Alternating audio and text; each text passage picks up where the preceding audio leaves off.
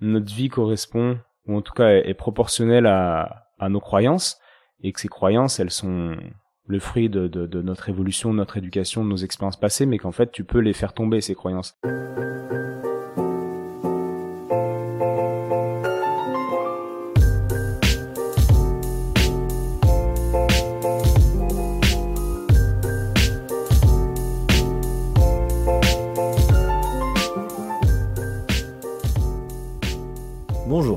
Baptiste Blanchard, jeune ostéopathe sur Montpellier, et vous écoutez Soignant Soigné, un podcast qui s'intéresse aux thérapeutes et aux patients. Dans cet épisode spécial de Soignant Soigné, je suis ravi de vous présenter un invité qui a grandement influencé ma pratique et m'a inspiré tout au long de mon parcours. Étienne Bulidon, auteur du podcast et surtout la santé. Comme beaucoup l'attendent, aujourd'hui il passe de l'autre côté du micro pour devenir l'invité de Soignant Soigné et nous en apprendre davantage sur sa vision du soin et de la santé. La sortie de cet épisode sera d'ailleurs diffusée dans nos deux chaînes de podcast en même temps, et je suis donc très heureux de pouvoir participer à ce projet. Étienne est un ostéopathe passionné et passionnant. À travers son expertise pour la santé, le sport de haut niveau et l'ostéopathie, il a su explorer de nombreux sujets, grâce à notamment ses interviews toujours plus captivantes les unes des autres. Il arrive avec aisance à faire le pont entre la médecine allopathique, la médecine alternative, tout en restant toujours sur l'essentiel, la santé. Je suis honoré de pouvoir partager cette conversation où nous explorons ensemble les limites de la science, les mystères de l'être humain et les découvertes surprenantes qui peuvent bouleverser notre approche dans le soin. Que vous soyez patient ou soignant, rejoignez-nous pour un épisode qui met en avant le partage de connaissances et la recherche de nouvelles perspectives dans le soin et la santé. A tout de suite avec Étienne Bulidon. Salut tout le monde. Aujourd'hui, euh, je suis ravi de recevoir euh, l'intervieweur interviewé Étienne Bulidon, euh, un podcasteur euh, dont j'ai déjà parlé dans mes podcasts, qui fait et surtout la santé. C'est euh, une émission que j'ai beaucoup écoutée au travers de mon chemin de thérapeute, de mon chemin d'ostéopathe, qui m'a accompagné sur plein de sujets et qui m'a permis bah, de m'épanouir et aussi de créer ce podcast. Donc déjà, merci pour ça, Étienne. Avec plaisir, Baptiste. Yes. Comment tu vas? Bah, Ça va un peu fatigué quand même. Faut pas, faut pas le cacher. On sort d'un gros week-end de formation. Il y avait une grosse semaine aussi avant. Donc euh, et une grosse période pour moi aussi sur une autre échelle euh, depuis 14 euh, mois avec l'arrivée du, du, petit Marius qui bah, qui prend de l'énergie quoi. Je suis un peu fatigué, hmm. je le dis. Je comprends. C'est vrai qu'on a là c'était le dernier séminaire de ta formation que tu as créé il y a il y a maintenant un an et demi, je crois, quelque chose comme ça. Exact. Euh, et donc c'était la deuxième fois que tu, que tu la faisais. C'était une expérimentation qui continue de, de fleurir, c'est chouette. En tout cas, moi j'ai vraiment apprécié. Formation ostéosport où euh, à la fois on va voir un côté sportif dans l'ostéopathie, à la fois aussi un côté très humain et ta façon d'accompagner les patients, c'était vraiment vraiment agréable. Un beau groupe qui s'est créé avec une, une chouette cohésion. Vraiment, c'était top. Merci pour ça et pour l'énergie que tu mets. Avec plaisir. Bah, merci à vous. C'est vrai que c'était cool. C'était la, la, deuxième euh, édition. La première avait été faite euh, sur une année. Je voulais tester le format. Je voulais, ouais, tester mes contenus. Et puis, en fait, je me suis rendu compte que c'était un petit peu long, que les gens avaient du mal à, à rester focus sur un an. Et, euh, et, donc là, on a raccourci sur six mois et je pense que le format est bon. Ouais. C'est un bon compromis pour euh, avoir du temps pour digérer un petit peu les idées, mais en même temps pas trop de temps pour se reposer non plus. Et, et ouais, c'était une belle réussite pour moi en tant que formateur. Je suis content. Ouais, pour euh, moi en tant que bah, du coup qu'élève, c'était très chouette aussi. C'est vrai que il y avait un bon équilibre entre les séminaires où tu as vraiment réussi à mettre du lien sur sur la continuité avec les groupes WhatsApp, avec les discussions, les cas cliniques que tu mets en, en œuvre, tout ça c'était vraiment chouette. Donc euh, pour l'interview d'aujourd'hui, on va parler, je pense, de plein de choses différentes, mais on va essayer de de peut-être, euh, on va dire, euh, allez, aller un peu plus en profondeur dans dans ton histoire, dans toi ta vision du soin, de l'ostéopathie, tes compréhensions qui ont sûrement ben, vachement évolué avec le temps. J'ai toujours un, un mini jeu pour connaître mes mes invités, qui varie, mais aujourd'hui c'est le comme un portrait chinois. Donc je te demande si tu étais quelque chose ou quelqu'un, peu importe, et toi tu me dis simplement ce qui te vient de façon intuitive. Pour commencer, si tu étais un animal. Un aigle. C'est intuitif, hein. il n'y a pas de, raisonnement derrière. C'est ce qu'il faut. c'est exactement là comme ça, mais je pense parce qu'il y a, y a aussi euh, Aguila en point commun entre nous, Pascal, etc. Et voilà, je pense que c'est pour ça que ça m'est venu, mais ça me va bien, un aigle. Top. si tu étais un élément. L'eau. Ok. Si tu étais un des cinq sens. Hmm. Je dirais la perception globale. Mais, mais c'est pas un sens en fait. Je dirais le, le sixième sens justement. Oui, le sixième sens de l'ostéopathe. Exactement. ok, top. Euh, si tu étais une ville Pour Lyon. Évidemment. Ça fait combien de temps là que t'es sur Lyon maintenant? Ça fait, j'ai 33 ans, moins 18, où je suis arrivé à 18 ans. Donc 15. Euh, 15 ans, avec des, des périodes, dont une grosse période dont on parlera peut-être un petit peu, où je suis parti pendant plus d'un an voyager autour du monde. Top. Euh, si tu étais un paysage hmm. J'ai un paysage du Beaujolais qui me vient en tête avec des petites vignes, mais un petit peu de, de feuillus également. Ouais. Ouais. Top. Bocage, c'est comme ça qu'on dit? Je, je sais pas. Paysage type bocage, je crois. Euh, ouais, je, je, serais un, un, mix de, de vignes, de bois, de petits chemins, de champs. Une petite, vigne, euh, une petite vigne en permaculture, euh, pas de 15 hectares, mais un petit truc. Euh... Ouais, un, truc, oui, en mode permaculture où il y a plusieurs choses qui se, ouais. qui s'entrecoupent, ouais. Si t'étais une saison hum, Printemps, je pense. Ouais, c'est même sûr, printemps. Ok. Et si t'étais un film? Un film? Ouais. Hum. Il y en a plein que j'ai bien aimé. Il y a Match Point qui me vient comme ça en tête. Ok. J'aime beaucoup Woody Allen. Ouais. Et euh, je dirais Match Point. Trop bien. Si t'étais un sport? J'ai déjà peut-être la réponse, mais peut-être. Basket, euh, non, basket, je crois que j'en ai trop fait pour dire basket, franchement. si j'étais un sport. Hmm. Je sais pas. Je sais pas. Bah, il y a peut-être plus de sport aujourd'hui en particulier. J'ai plus de sport où je m'identifie trop. Le basket, j'en ai trop, trop, trop mangé et, et peut-être on en reparlera, mais je m'identifie pas, pas que à ce sport, en fait. Du tout. Ok. Ouais, pour plein de raisons. Bah, on verra si on en parle. À fond. Ok. Si tu étais une qualité. L'audace. Ouais. Et un défaut, à l'inverse. Comment on dit? Selfishness? Le, fait de penser trop à soi. Les, euh, c'est pas forcément égoïsme, mais. Si, l'égoïsme. L'égoïsme. Ouais. ouais, ouais, Ça, ça sera un défaut. Ça me parle, hein, on pourra en rediscuter, mais moi, ça me parle beaucoup. Une émotion? Euh, La, la joie Ouais. Trop bien. Et euh, le dernier, si t'avais un super pouvoir, qu'est-ce que ce serait? Bah là, je dirais que ce serait de pas vieillir, de rester en, en forme, de rester jeune en fait.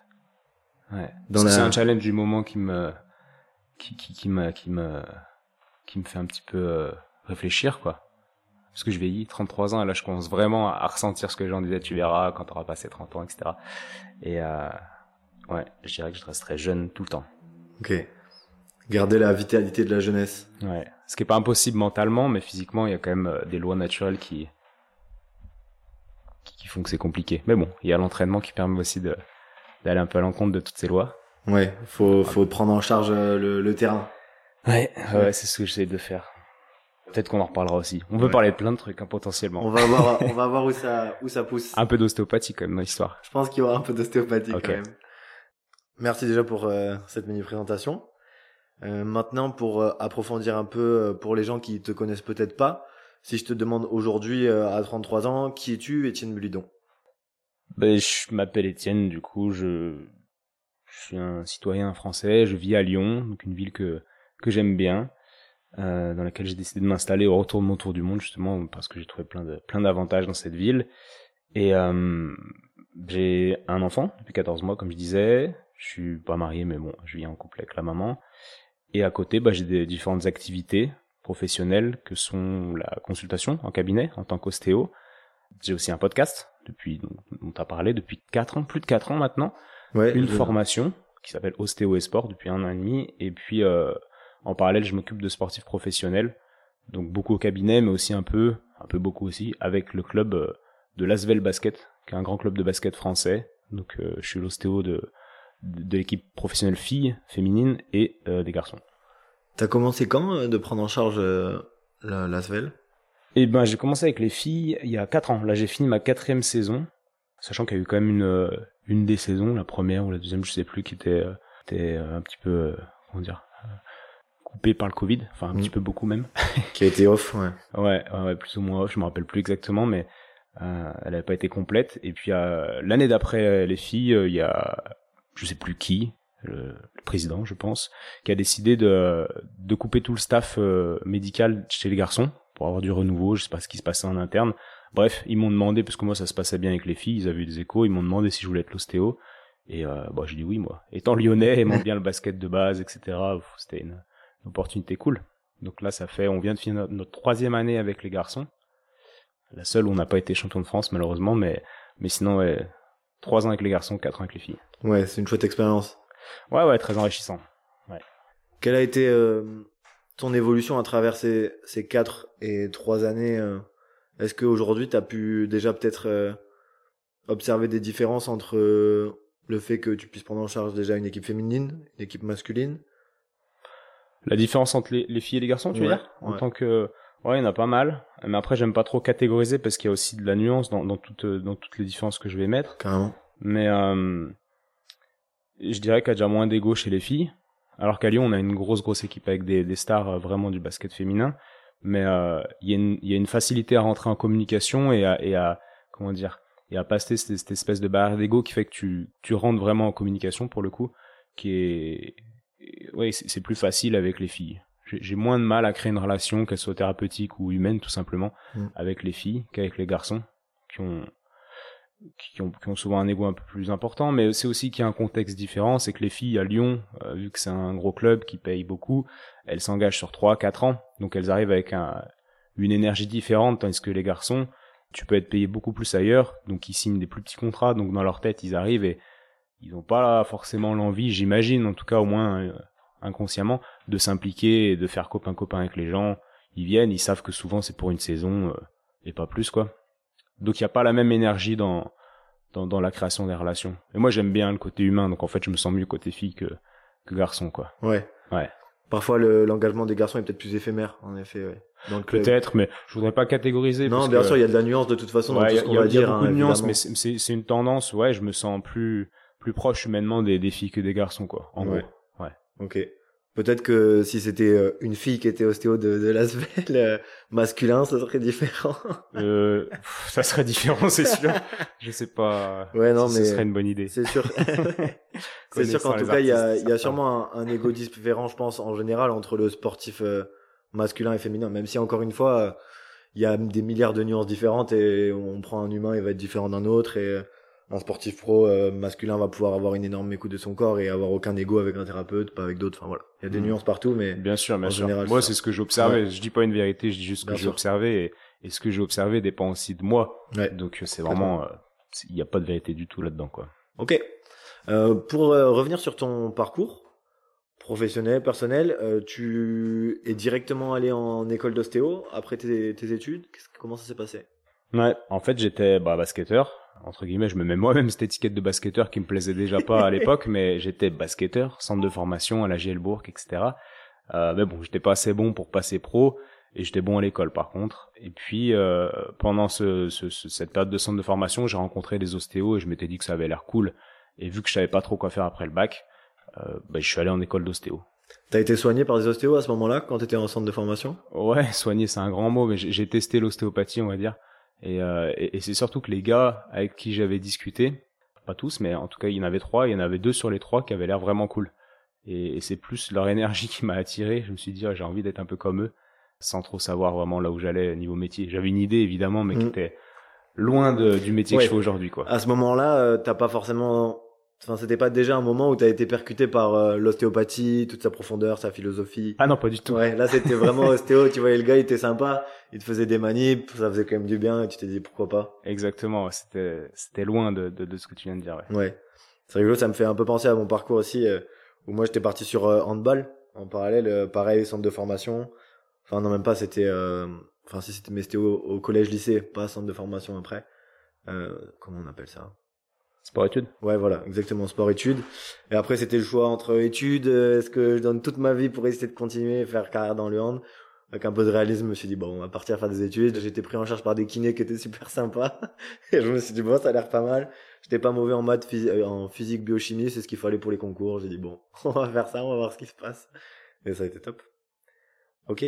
Après, euh, enfin, déjà, tu étais à quelle école d'ostéo? À Lyon?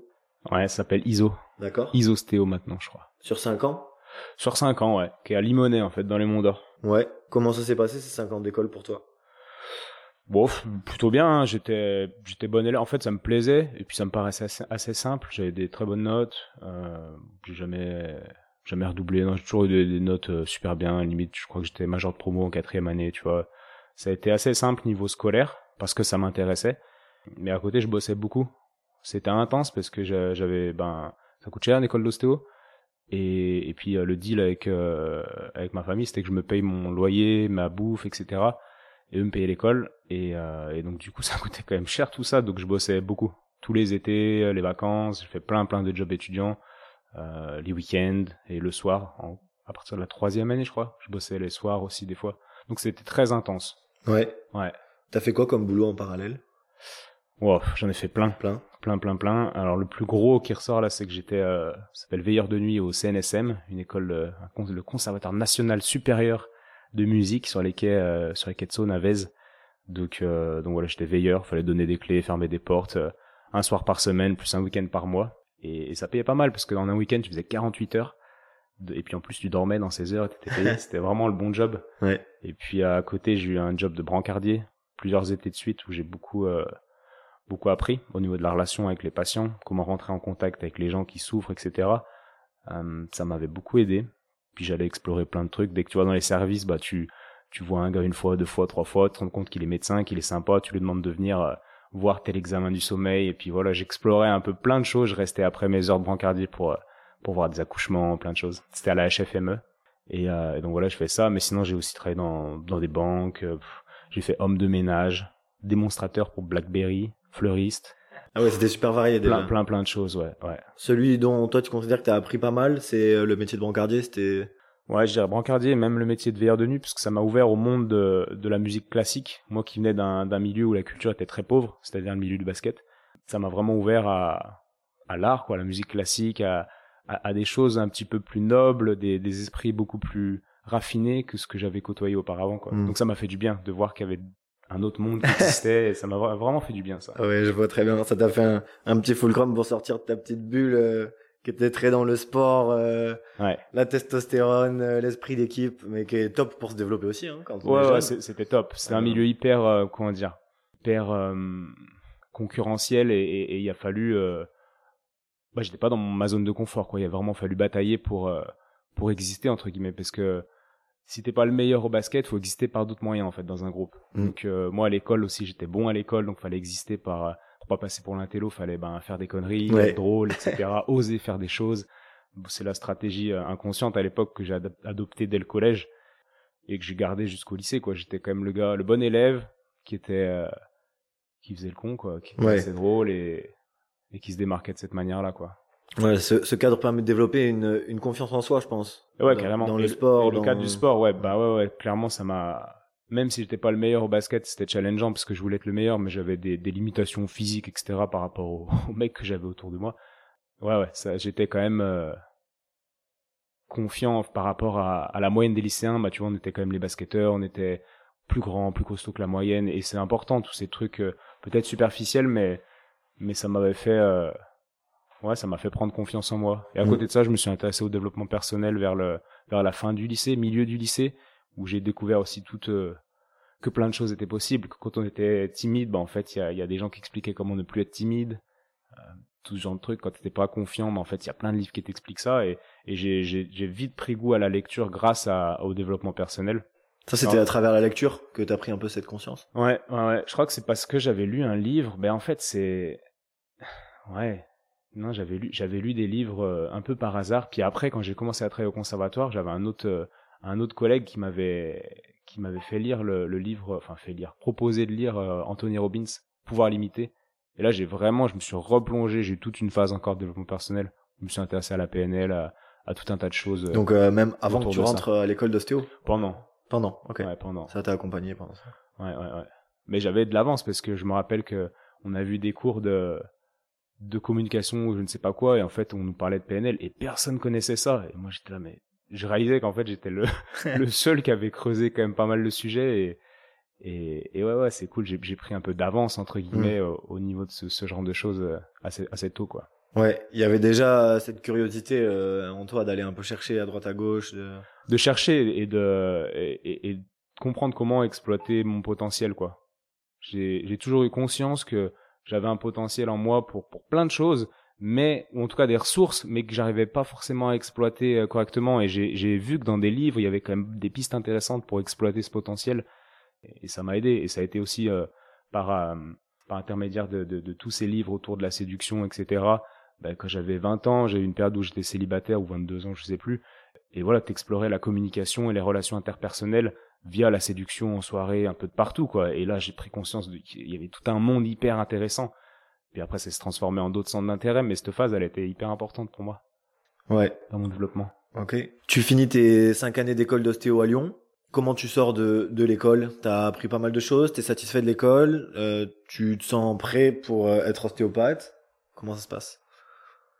Ouais, je me sens prêt pour être ostéopathe, puis je réalise que, je suis loin, loin, loin, loin. Je réalise vite que je suis loin d'avoir euh, d'être au bout du chemin.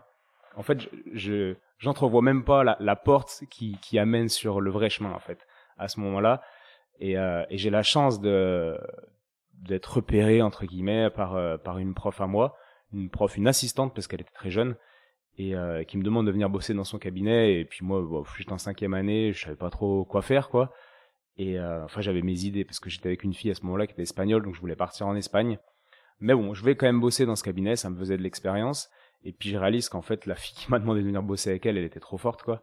Elle avait des résultats de dingue avec les patients donc là je me dis ok il y a, y a, vraiment des, des choses qu'il faut que je creuse parce que moi à ce moment-là j'ai vraiment pas des résultats comme elle quoi. Mais loin loin loin de là. J'ai des résultats d'un gars qui sort de l'école c'est-à-dire vraiment euh, des, résultats de base quoi. Mais je vais pas régler des problèmes de, de gens qui ont qui viennent te voir pour des choses qui, qui traînent depuis dix ans et qui, qui ont vu euh, plein de thérapeutes c'est pas moi qui va régler ça à ce moment-là quoi parce que la fille avec qui j'étais euh, Marjolaine du coup règle tout ça tu vois Ouais. Et je me dis, waouh, c'est dingue. Et donc là, ça m'a challengé, enfin, ça m'a mis une sorte de carotte. Je me suis dit, bah, je veux, je veux devenir bon comme elle, quoi.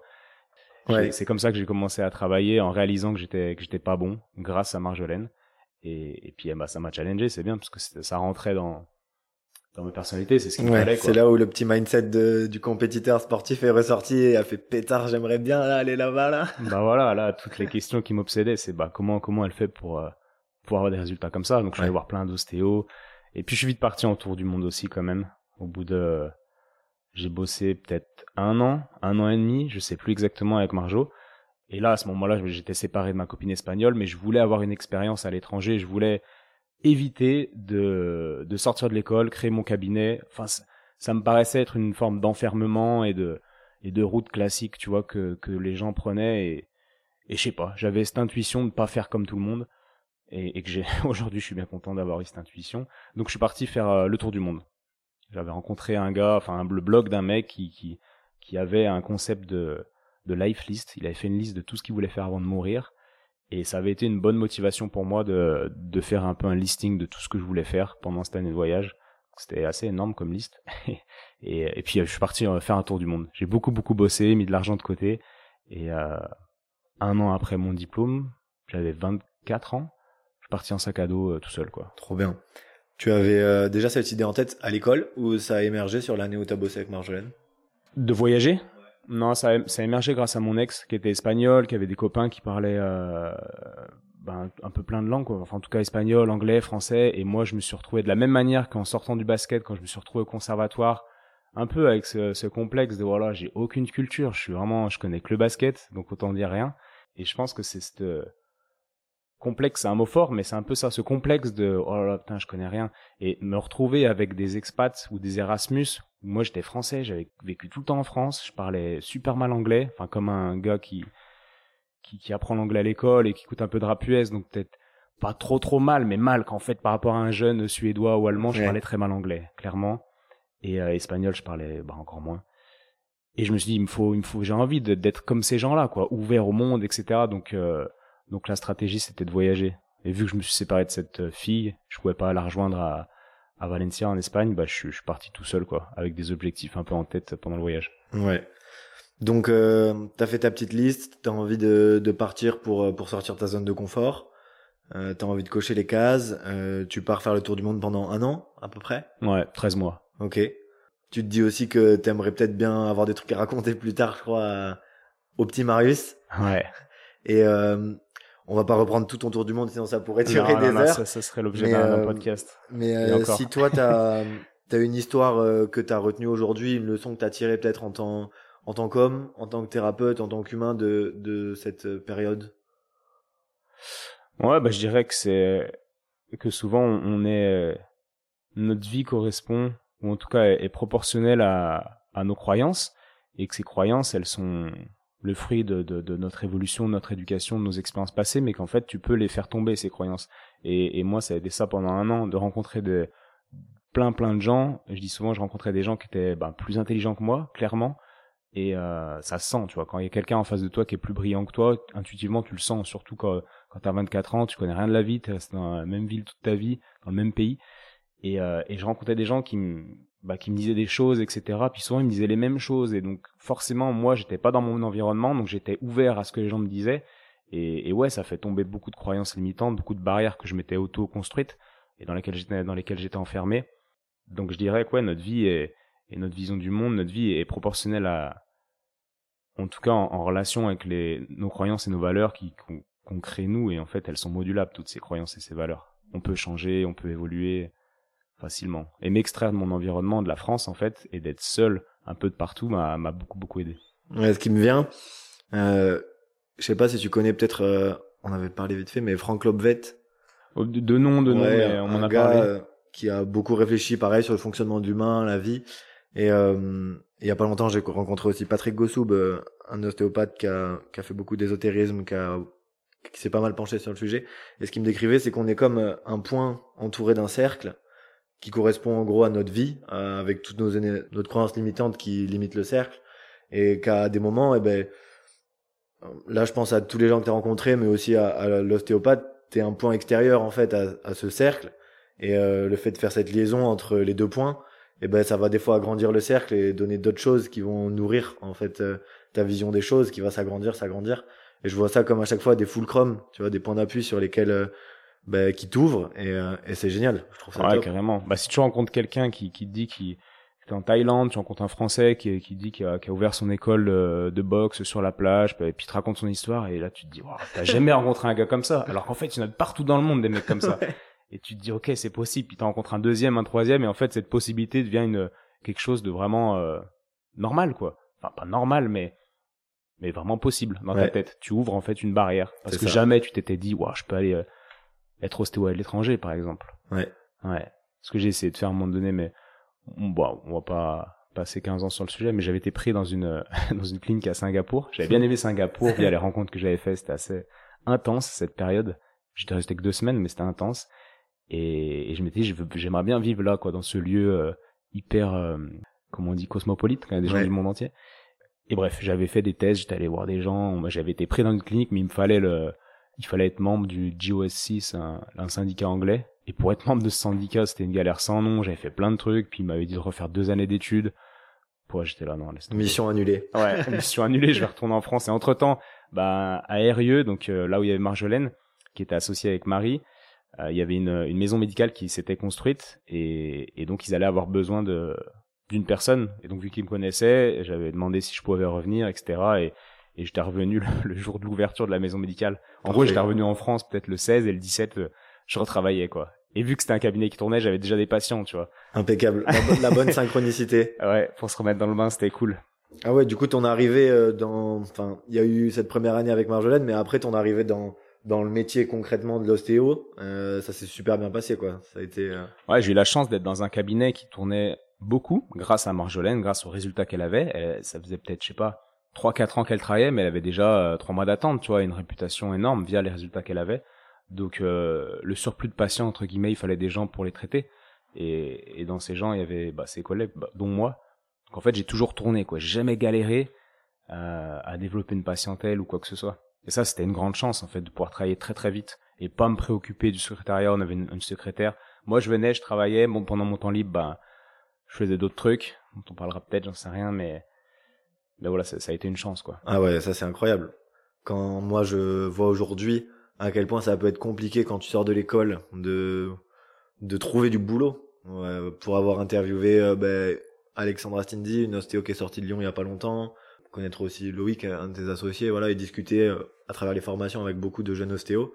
C'est hyper concurrentiel et c'est pas évident. Aujourd'hui, juste avec les outils que propose l'école, de se démarquer, de, de faire la différence, surtout dans des villes parfois qui sont surpeuplées d'ostéos. Mmh. C'est chaud. Ouais, puis, puis tu peux faire la différence via via certains comment dire outils marketing qu'on a aujourd'hui tu vois y a, comme moi quand tu tapes mon nom sur internet ben t'as des ostéopathes qui ont mis mon nom dans les mots clés parce que je suis un, un nom recherché je pense c'est ce que j'ai compris et euh, et du coup ben tu payes des Google Ads et tout tu peux remplir tes cabinets de cette manière mais c'est pas la même dynamique quoi t'es genre euh, focus sur le développement de ton cabinet t'es très très centré sur ton enfin pas centré vers l'exploration etc alors qu'il y a une phase qui est, je pense, essentiel quand t'es quand t'es jeune ostéopathe, c'est de continuer à t'ouvrir et, et, et pas te refermer sur euh, un objectif euh, ouais. très, petit entre guillemets, c'est pas le mot, mais qui est ton cabinet quoi. Ouais, bah moi c'est un peu le challenge que je m'étais fait quand je suis sorti de l'école, d'arrêter complètement la kiné et de tout mettre en place pour essayer de faire fleurir le plus vite possible le, cabinet, enfin les différents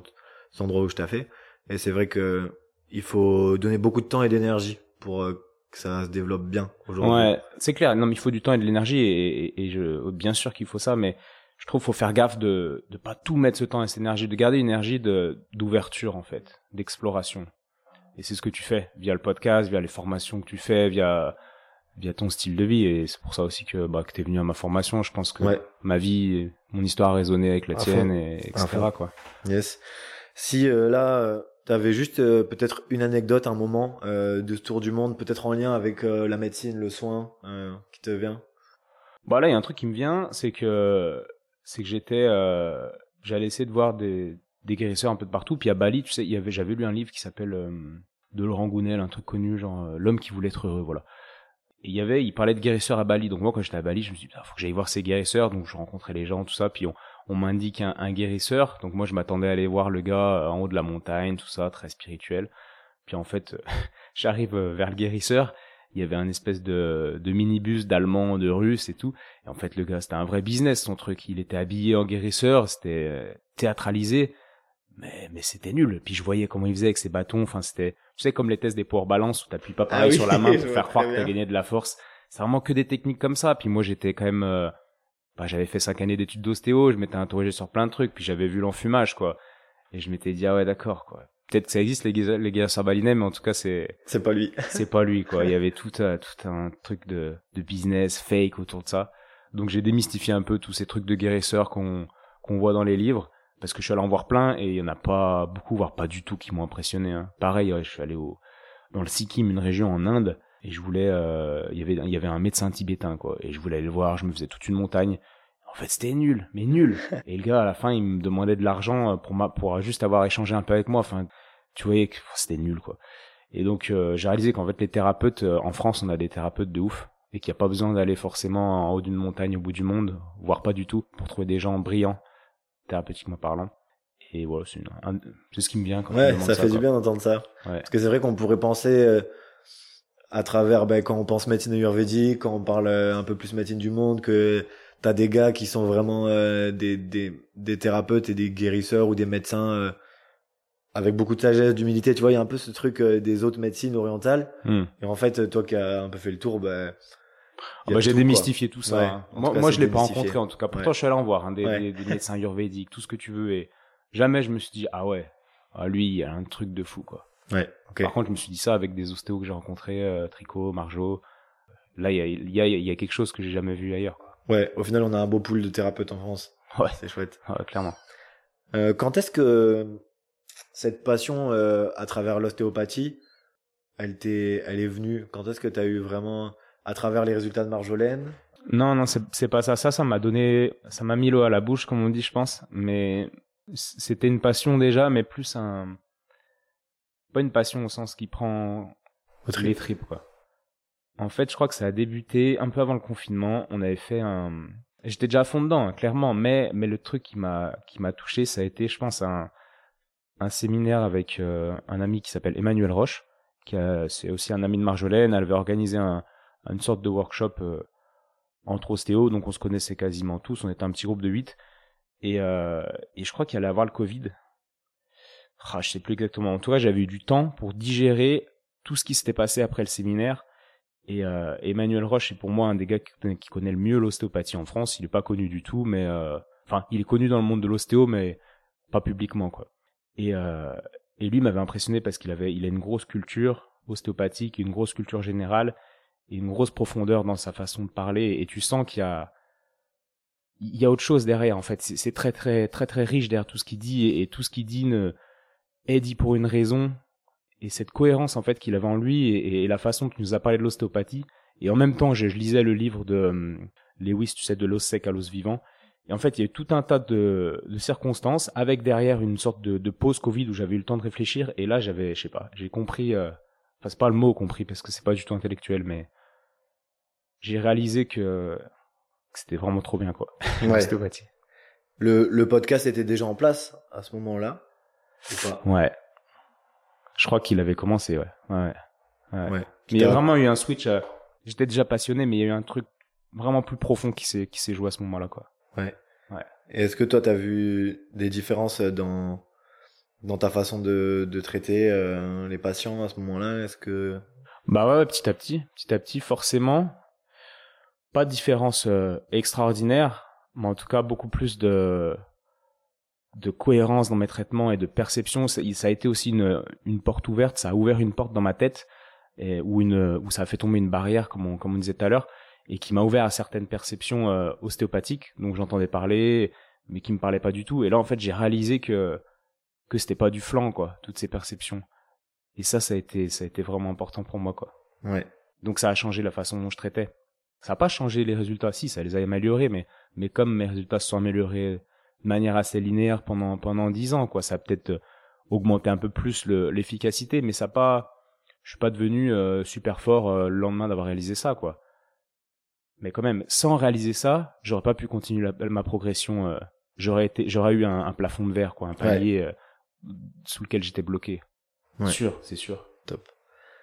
Pour toi, déjà, toute cette on peut dire cette quête, mais cette cette envie de comprendre, euh, voilà, les, les podcasts, ta création de formation, la transmission. Déjà, toi personnellement, qu'est-ce que ça t'apporte? Et, euh, et jusqu'où tu penses ça va? Parce que on pourrait penser bah, à la fois que c'est infini dans, dans le soin, dans comment on peut s'épanouir à travers le soin. Toi, si aujourd'hui, là, à 33 ans, où t'en es de tout ça? J'en suis que j'ai que je suis sur un chemin qui, qui me sur lequel je prends du plaisir à, à circuler, à naviguer. Donc je sais pas où j'en suis. J'ai pas, j'ai pas, j'ai pas de, de, de, d'arrivée euh, devant moi. Je suis sur un chemin qui me va bien, dans lequel je développe des, des réflexions, dans lequel j'évolue, euh, dans lequel je suis un peu challengé quand même, et, et, ça me va bien, quoi. Ça me va bien. Et ce qui a été intéressant dans ce podcast, je sais pas si ça fait partie de ta question, mais c'est ce qui me vient aussi.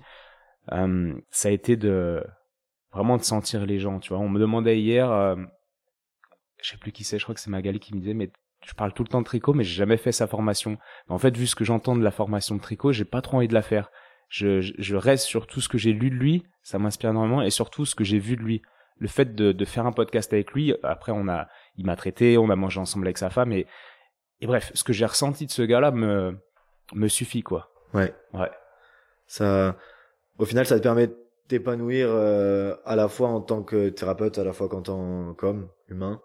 Le podcast, tu veux dire? Le podcast, euh, cette recherche dans l'ostéo, le soin. Ah ouais, ouais, ouais, carrément, carrément, ouais. ouais. Mais, et puis, mais ça me permet de sentir les gens, quoi. Et, et je sais pas, ça, ça, ça m'inspire. Il y a des gens, contrairement, ou peut-être qui sont visibles sur YouTube et que très connus, etc., puis que j'ai vu en vrai et, et qui m'ont pas du tout inspiré, quoi, qui dégageaient rien. Leur énergie ne m'a m'a pas du tout touché. Ce qu'ils racontaient me, ne me touchait pas. Et il y a d'autres gens, euh, bah, comme le dernier podcast, qui sont vraiment peu connus, euh, comme Laure Marmillou, et et qui me touchent énormément. Et c'est ces gens qui me touchent, je sais pas, qui activent des choses en moi, qui me, qui me mettent en mouvement, qui me, qui entretiennent un peu la, le pédalage euh, de, de, de, mon vélo sur, sur ce chemin-là, quoi. Carrément. D'où l'intérêt de faire les podcasts en direct. Je ne comprends pas les gens qui, enfin si je comprends, mais, mais, euh... oh, je, je pourrais pas, là maintenant que j'ai commencé le podcast et commencé à ressentir tout ça, je pourrais pas passer à du podcast en, en distanciel quoi ça ça me parle ça me nourrit pas en fait ouais je partage à fond cet avis même si pareil je peux tout à fait le comprendre dans le côté pratique dans le côté euh, ça fait bah, faire des podcasts mais c'est tellement différent euh, d'être dans le moment quoi de ressentir ce qui se passe dans l'interaction ah, pour moi ça, euh, ça, ça a vraiment rien à voir et la plus value comme je dis aux gens le podcast je le fais pour moi avant tout c'est cool, ça plaît aux gens, ça fait du marketing pour ma formation. ma formation elle est pleine grâce à ça. Les gens me font confiance parce qu'ils me connaissent via le podcast, ils savent qui je suis au final. Et donc c'est rassurant pour payer une formation à, à 3900 euros. mais euh, mais voilà, enfin, si je le ferais plus euh, s'il n'y avait pas ce, cette richesse de la rencontre, quoi. Clairement. Ouais, ça me ramène, euh, ça me fait repenser à, à l'égoïsme dont tu parlais tout à l'heure. Ce qui me venait, c'est que pour moi, c'est pas forcément un, défaut parce qu'il peut y avoir de l'égoïsme hyper euh, positif, tu vois, dans tout ce que ça amène. Et moi, c'est quelque chose que j'ai souvent décrit pour moi, c'est que je me considère comme égoïste parce que je vais faire les choses évidemment pour moi, mais qui ne fait pas les choses pour lui. Mais par contre, dans ces choses que je fais pour moi, ben si ça m'apporte, eh ben souvent ça va apporter à tout ce qui m'entoure, tu vois, aux gens que j'aime. Et ça, je trouve que souvent c'est mal décrit l'égoïsme parce que c'est pas forcément un égoïsme négatif en fait, c'est souvent un égoïsme qui va rayonner plein de choses positives autour. Et ça, je trouve ça top. Souvent, on veut toujours tout faire pour les autres. Euh, tu sais, il y a un peu ce mindset euh, d'hyper bienveillance qui rôde de partout. Tu dois dire oui à tout le monde, tu dois être le plus gentil pour tout le monde. Mais fin de l'histoire, en fait, faut pas oublier que pour moi, euh, notre histoire de vie, elle concerne que nous. Et si en se nourrissant, on peut nourrir ce qu'on aime, bah, c'est top. Et parfois, les gens, je vois ça avec beaucoup de patients, arrivent tellement pas à mettre de limites autour de ça, et veulent tellement être là pour tout le monde, bah, qu'ils se perdent complètement, qu'ils perdent presque un peu leur amour propre autour de tout ça. Et ça crée des complications souvent dans, dans la vie. Bien sûr, bien sûr que dans, dans chaque, euh, dans l'égoïsme, il y, a, du positif entre guillemets. Tout à l'heure, je sais plus quelle qualité j'ai mis. Dans l'audace, c'était ma qualité. Ben, il y a aussi du négatif. Tout est tout est à nuancer évidemment. Sûr. Mais en tout cas, bah oui, en tant qu'ostéopathe, c'est clair que c'est là où tu te rends compte que si tu t'occupes pas de toi, ça va être compliqué de t'occuper des autres. La, la puissance de ton fulcrum de thérapeute peut être euh, vraiment très très différent suivant comment tu t'occupes de toi et comment tu te nourris en fait. Ouais. On en parle avec Laure Marmillou dans le dernier podcast. Comment se, comment éviter de faire un burn-out quand on est thérapeute ou alors comment se nourrir et, et puis voilà, en se nourrissant, en étant vraiment aligné, euh, cohérent, mm. en étant un bon fulcrum, en tant que thérapeute, bah, enfin, tes résultats, en tout cas, tu t'occupes beaucoup, beaucoup mieux des gens, quoi. Clairement. Tu avais cette conscience dès le début, en sortant de l'école d'ostéo, qu'il fallait que tu t'occupes de toi pour euh, être un bon thérapeute? Moi, je, l'avais intellectuellement, mais je l'avais pas dans, en moi vraiment profond, en profondeur, quoi. J'avais beaucoup de choses, en fait, tu vois. Intellectuellement, franchement, j'ai, comme je te dis, j'ai très vite lu des livres, euh, j'ai commencé à lire Henri David Thoreau aussi, qui m'avait beaucoup inspiré euh, quand j'étais au conservatoire, grâce à un collègue qui était aussi étudiant aux beaux-arts. Enfin bref. Et j'ai assez vite eu des concepts intellectuellement euh, en moi, mais en fait il y a un tel gap entre entre ce que tu as dans la tête et ce que tu ressens qui est énorme. Et ouais non, le, je, ça fait assez peu de temps quoi. Je dirais que ça fait 4 4 5 ans que je vis vraiment les choses de manière euh, profonde. Comment tu t'occupes de toi depuis? C'est variable. Comme disait Laure Marmillot, c'est ce qui me vient. Encore une fois, j'aurais plein de réponses. Je pourrais t'écrire des articles sur, sur tout ce que tu me poses comme question, mais via la gratitude, via la prise de conscience et, et, la reconnaissance que j'ai de faire ce que je fais, comme, comme elle disait dans le podcast, le fait de, de prendre un petit temps, de se dire waouh, ce qui s'est passé en séance, c'est un truc de ouf. Ouais, pas celle que tu reçois, celle que tu te donnes. Ouais, celle, celle que je me donne. Enfin, la gratitude, le fait de, de se dire c'est trop bien en fait. Là ce qui s'est passé en sens c'est trop bien. Prendre deux minutes et se dire ça. Ok j'ai un rythme de vie de ouf. Euh, je fais plein de trucs mais mais je suis nourri en retour par mes patients quoi. Vraiment je suis nourri en retour par tout ce que je fais. Par euh, par un podcast certes je vais faire un aller-retour je ne sais où pour voir un gars mais en fait ce que je ressens en moi si ça s'est bien passé si le gamin a inspiré c'est énorme. Ça recharge ma ça recharge ma batterie de manière euh, hyper importante. Et je dirais que ça, je prends soin de moi comme ça en fait en, en, en, faisant des choses qui me font kiffer en profondeur. Parce que je fais beaucoup de choses on pourrait se dire oh, tu te reposes pas assez etc certes je me repose peut-être pas assez. Enfin en ce moment je suis pas dans comment dire j'ai pas un sommeil optimal mais c'est c'est à cause d'un facteur extérieur normalement je dors très bien la fameuse jauge euh, jauge d'énergie acquise euh, dans le rein mon énergie acquise là elle peut elle pourrait être un peu plus haute mais mais on va on va en réacquérir et en tout cas, je pense que c'est, c'est de faire un truc qui me nourrit en profondeur. C'est, c'est comme ça que je prends soin de moi. Ouais. Je serais en burn-out depuis longtemps si je faisais les choses avec l'intensité que, que, j'ai là. Si je faisais toutes ces choses, mais sans passion, bah, je serais en burn-out. C'est certain. Je suis pas le seul, du coup, euh, à des fois avoir cette petite joie de gamin là quand je fais des trucs que je kiffe, tu sais. Et te dire, ah ouais, c'est cool Bah ouais, non. Je pense que cette petite joie de gamin, euh, bah c'est comme ça qu'on peut prendre soin de soi. Mais c'est une, euh, une chose par étant d'autre. Après là, je fais du sport. Tu vois, ce matin, j'ai fait du sport. J'essaie de faire du... En ce moment, je fais du sport tous les matins. C'est parce que j'en ai besoin pour me prendre soin de moi, parce que bah voilà, j'ai j'ai des choses à évacuer. Soit je suis au boulot, soit je m'occupe du petit. En fait, ça me fait mon petit moment où où je fais quelque chose pour moi et, ça me fait mm. du bien quoi. Donc je fais du sport. bah, je soigne mes relations aussi, les gens toxiques, etc. Ça fait très très longtemps que je me fais plus chier avec des gens que j'ai plus envie de voir, quoi. Euh, ça, ça c'est, acquis, quoi. En parallèle, t'as le temps aussi d'entretenir euh, des relations euh, à qui tu tiens, de donner du temps. C'est dur, ça. Parce qu'avec ton lifestyle, c'est vrai que c'est pas évident. Ouais, non, c'est, c'est dur, c'est dur. Je peux pas voir ma bande de potes tous les jeudis soirs, tu vois, par exemple. Mais mais j'essaye, j'essaye, j'essaye. Mais mais c'est sûr que dans les années à venir, mon cercle d'amis, moi j'ai un truc, c'est que je connais énormément de monde. Sur Lyon, je connais vraiment beaucoup beaucoup de monde et genre et plein de gens trop bien. J'aurais envie de les voir euh, tout le temps quoi, mais mais ouais, je sélectionne un peu. Enfin, c'est pas que je sélectionne, c'est que ça se fait naturellement avec des groupes de potes par habitude, mais des potes qui ont rien à voir avec l'ostéo. Et oui, oui, non, je... ma, ma vie sociale est cool, mais j'ai parfois un, peu de frustration de pas pouvoir tout faire, mais je l'accepte en fait. Maintenant, je l'accepte quoi. Je fais de mon mieux, mais puis ça va bien. Franchement, ça va bien. Et, et, et aussi dans mon métier, je me nourris aussi. Tu vois, là, quand on fait la formation, ce week-end, j'ai travaillé, mais en même temps, j'étais avec Julien, mon pote, j'étais avec vous. Euh, je pourrais dire que vous êtes des amis, mais on s'entend très bien et c'est super. Quoi. des relations hyper agréables. Bah voilà. C'est hyper nourrissant. Socialement, c'est hyper nourrissant. On s'est trop marré. Dernier séminaire, toi, bah, tu l'avais raté, mais c'était trop marrant. on a vraiment rigolé chez Tanguy.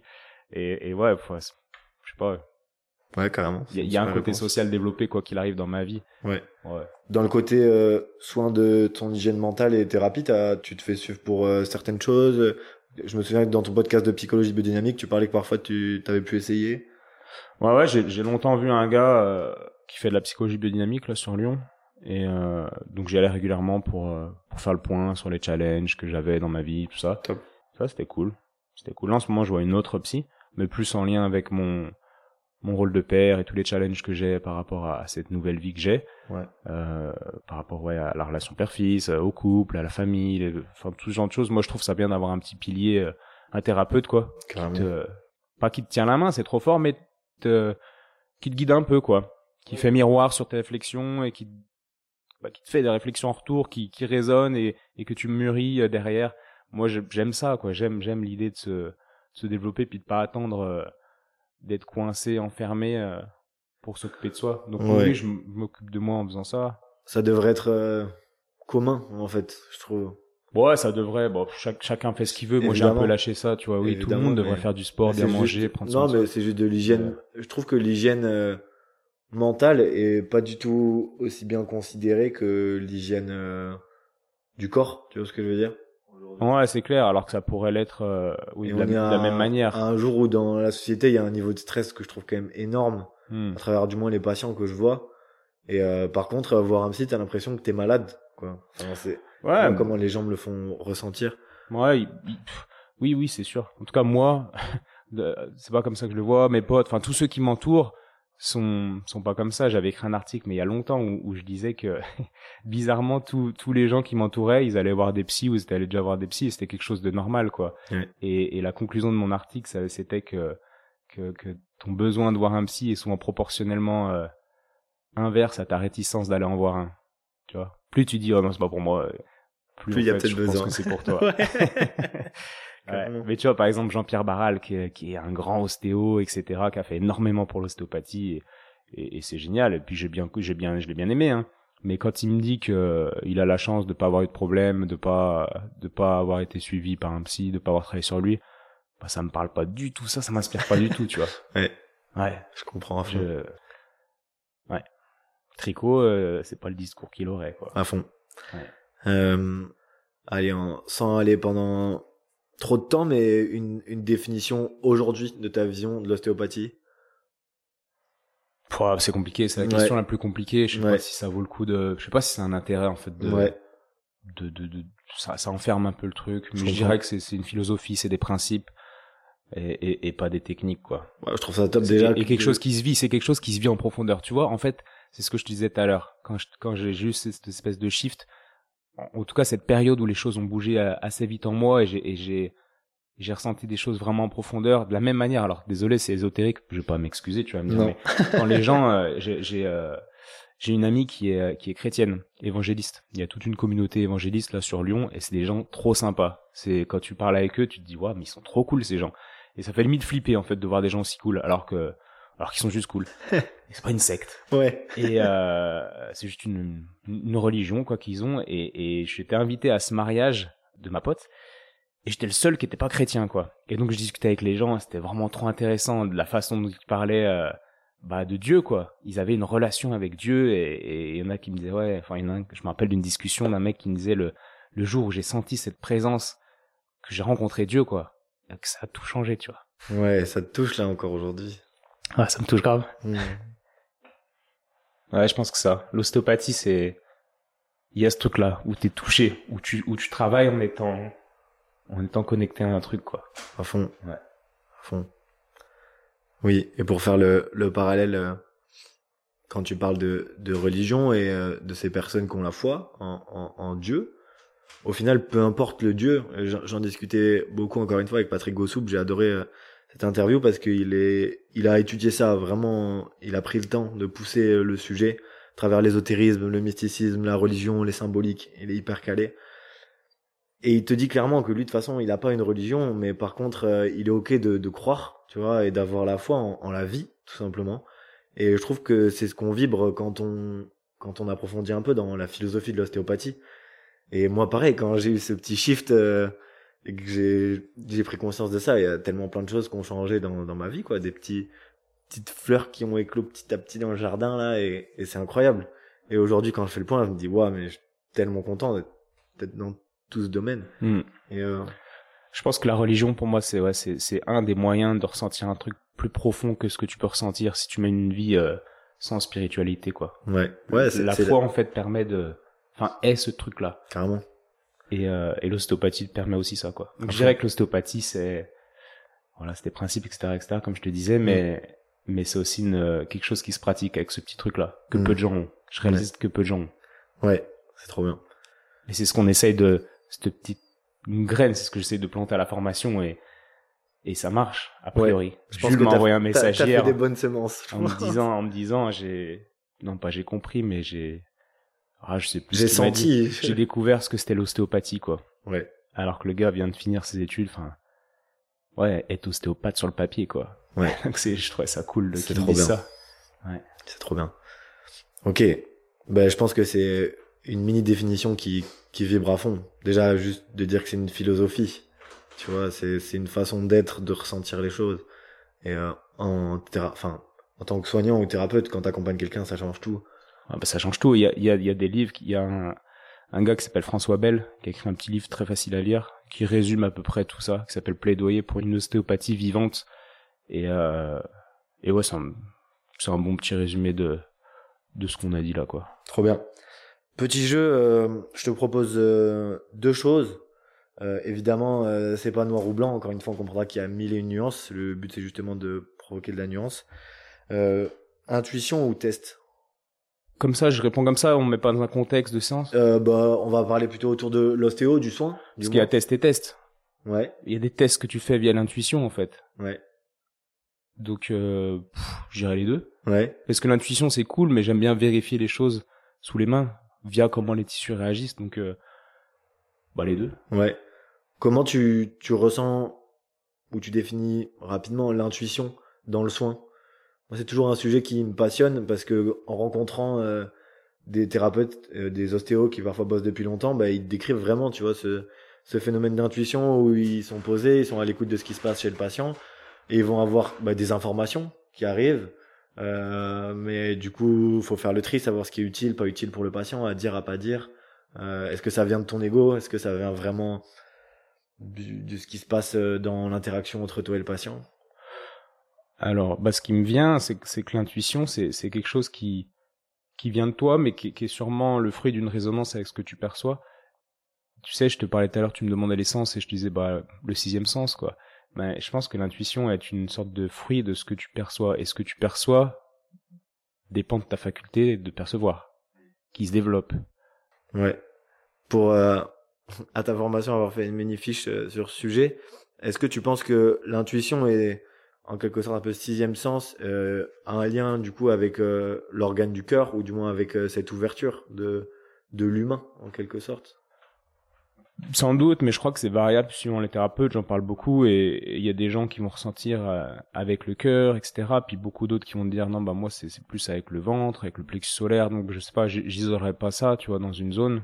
Mais je dirais que c'est avec le corps en tout cas. Ouais. Et pas avec la tête, ça c'est ouais. sûr. Et ouais, avec le ressenti. Ouais. Je prends souvent cet exemple pour expliquer ça à des patients. Je leur dis mais par exemple si vous êtes dans une rue des fois vous avez l'impression que quelqu'un vous suit vous entendez rien mais vous avez vous sentez une sorte de présence. Et, voilà c'est c'est ce genre de, de perception là quoi. Carrément. Et des fois il y a personne qui suit. Mais des fois il y a quelqu'un qui suit. Tu l'as pas vu mais tu sens qu'il y a quelqu'un qui suit. Et tu le vois pas avec tes yeux tu l'entends pas avec tes oreilles mais tu le perçois quoi. Ouais. C'est vraiment cette perception qui vient pas de l'intellect quoi. Qui vient pas ah bah non ça vient pas de l'intellect ouais.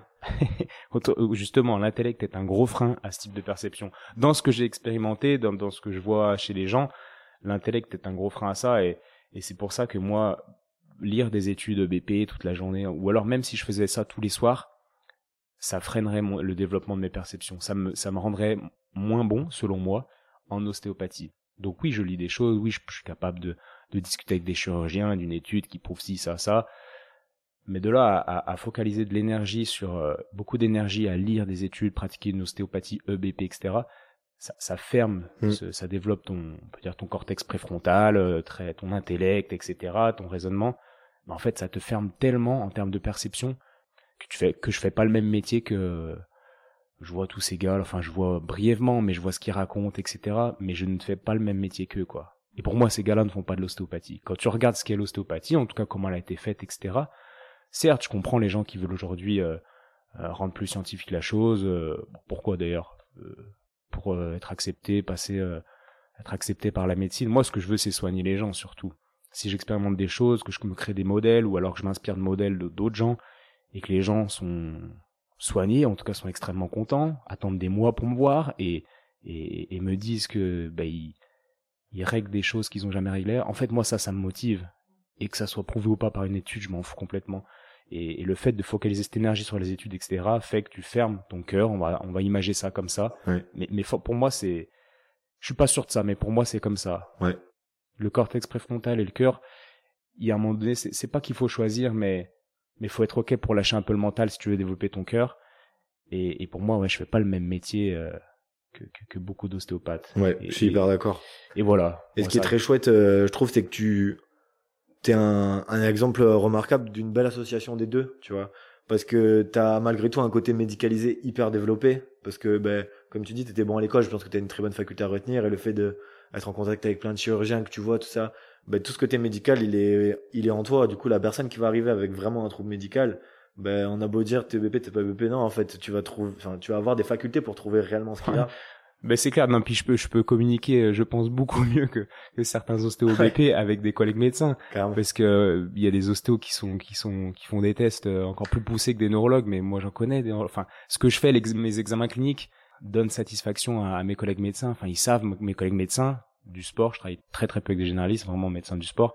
Mais quand je leur envoie des patients, je leur dis voilà, moi j'ai ci ça ça, je pense qu'il y a ça, qu'est-ce que t'en penses? Bah oui, ok, je fais une IRM. Bah, enfin, on est sur la même longueur d'onde, quoi, tu vois? Et mmh oui, c'est pas t'es pas obligé d'être d'être complètement perché et, et, déconnecté de la médecine à fond. si tu travailles euh, comme on dit euh, via cette ostéopathie euh, ouais. vivante et, comme et on, a beau dire justement ce qui est un peu décrié c'est ben, le côté on va dire spiritualité dans l'ostéopathie dans cette philosophie mais en fait c'est les gens je pense qui sont ignorants à travers ça vont en avoir peur parce qu'ils voient la spiritualité comme un truc religieux sectaire machin mais en fait, non, en fin de l'histoire, c'est juste. Euh, c'est juste euh, écouter un peu son ressenti, tu vois. Écouter un peu. Ah, mais ça fait peur parce que tu contrôles pas. Euh, oui, tu connais pas, évidemment. C'est mm. toutes ces choses-là. Et des fois, je peux même comprendre, en fait. Mais moi, je comprends aussi. Je comprends aussi. Puis j'avais peur de ça avant. J'étais très cartésien. J'aurais pas rencontré Marjolaine. Je serais pas là en train de faire un podcast avec toi. C'est sûr. Carrément.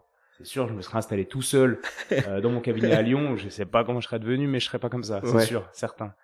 Mais en tout cas, ouais, ça me fait marrer de. Ouais tu sais, dans ma formation, le premier week-end, c'est examen clinique. En fait, c'est la base. Savoir, et il y a plein d'ostéos, tu leur fais tester un genou, tu leur dis, bah alors c'est quoi? Plutôt ménis, cartilage, qu'est-ce que t'en penses, ligamentaire, etc. Pourquoi? C'est hyper simple, en fait, de faire ça. Mais il y a plein d'ostéos qui sont pas super à l'aise. Pour eux, c'est pas clair dans leur tête. Et moi, je trouve ça hallucinant.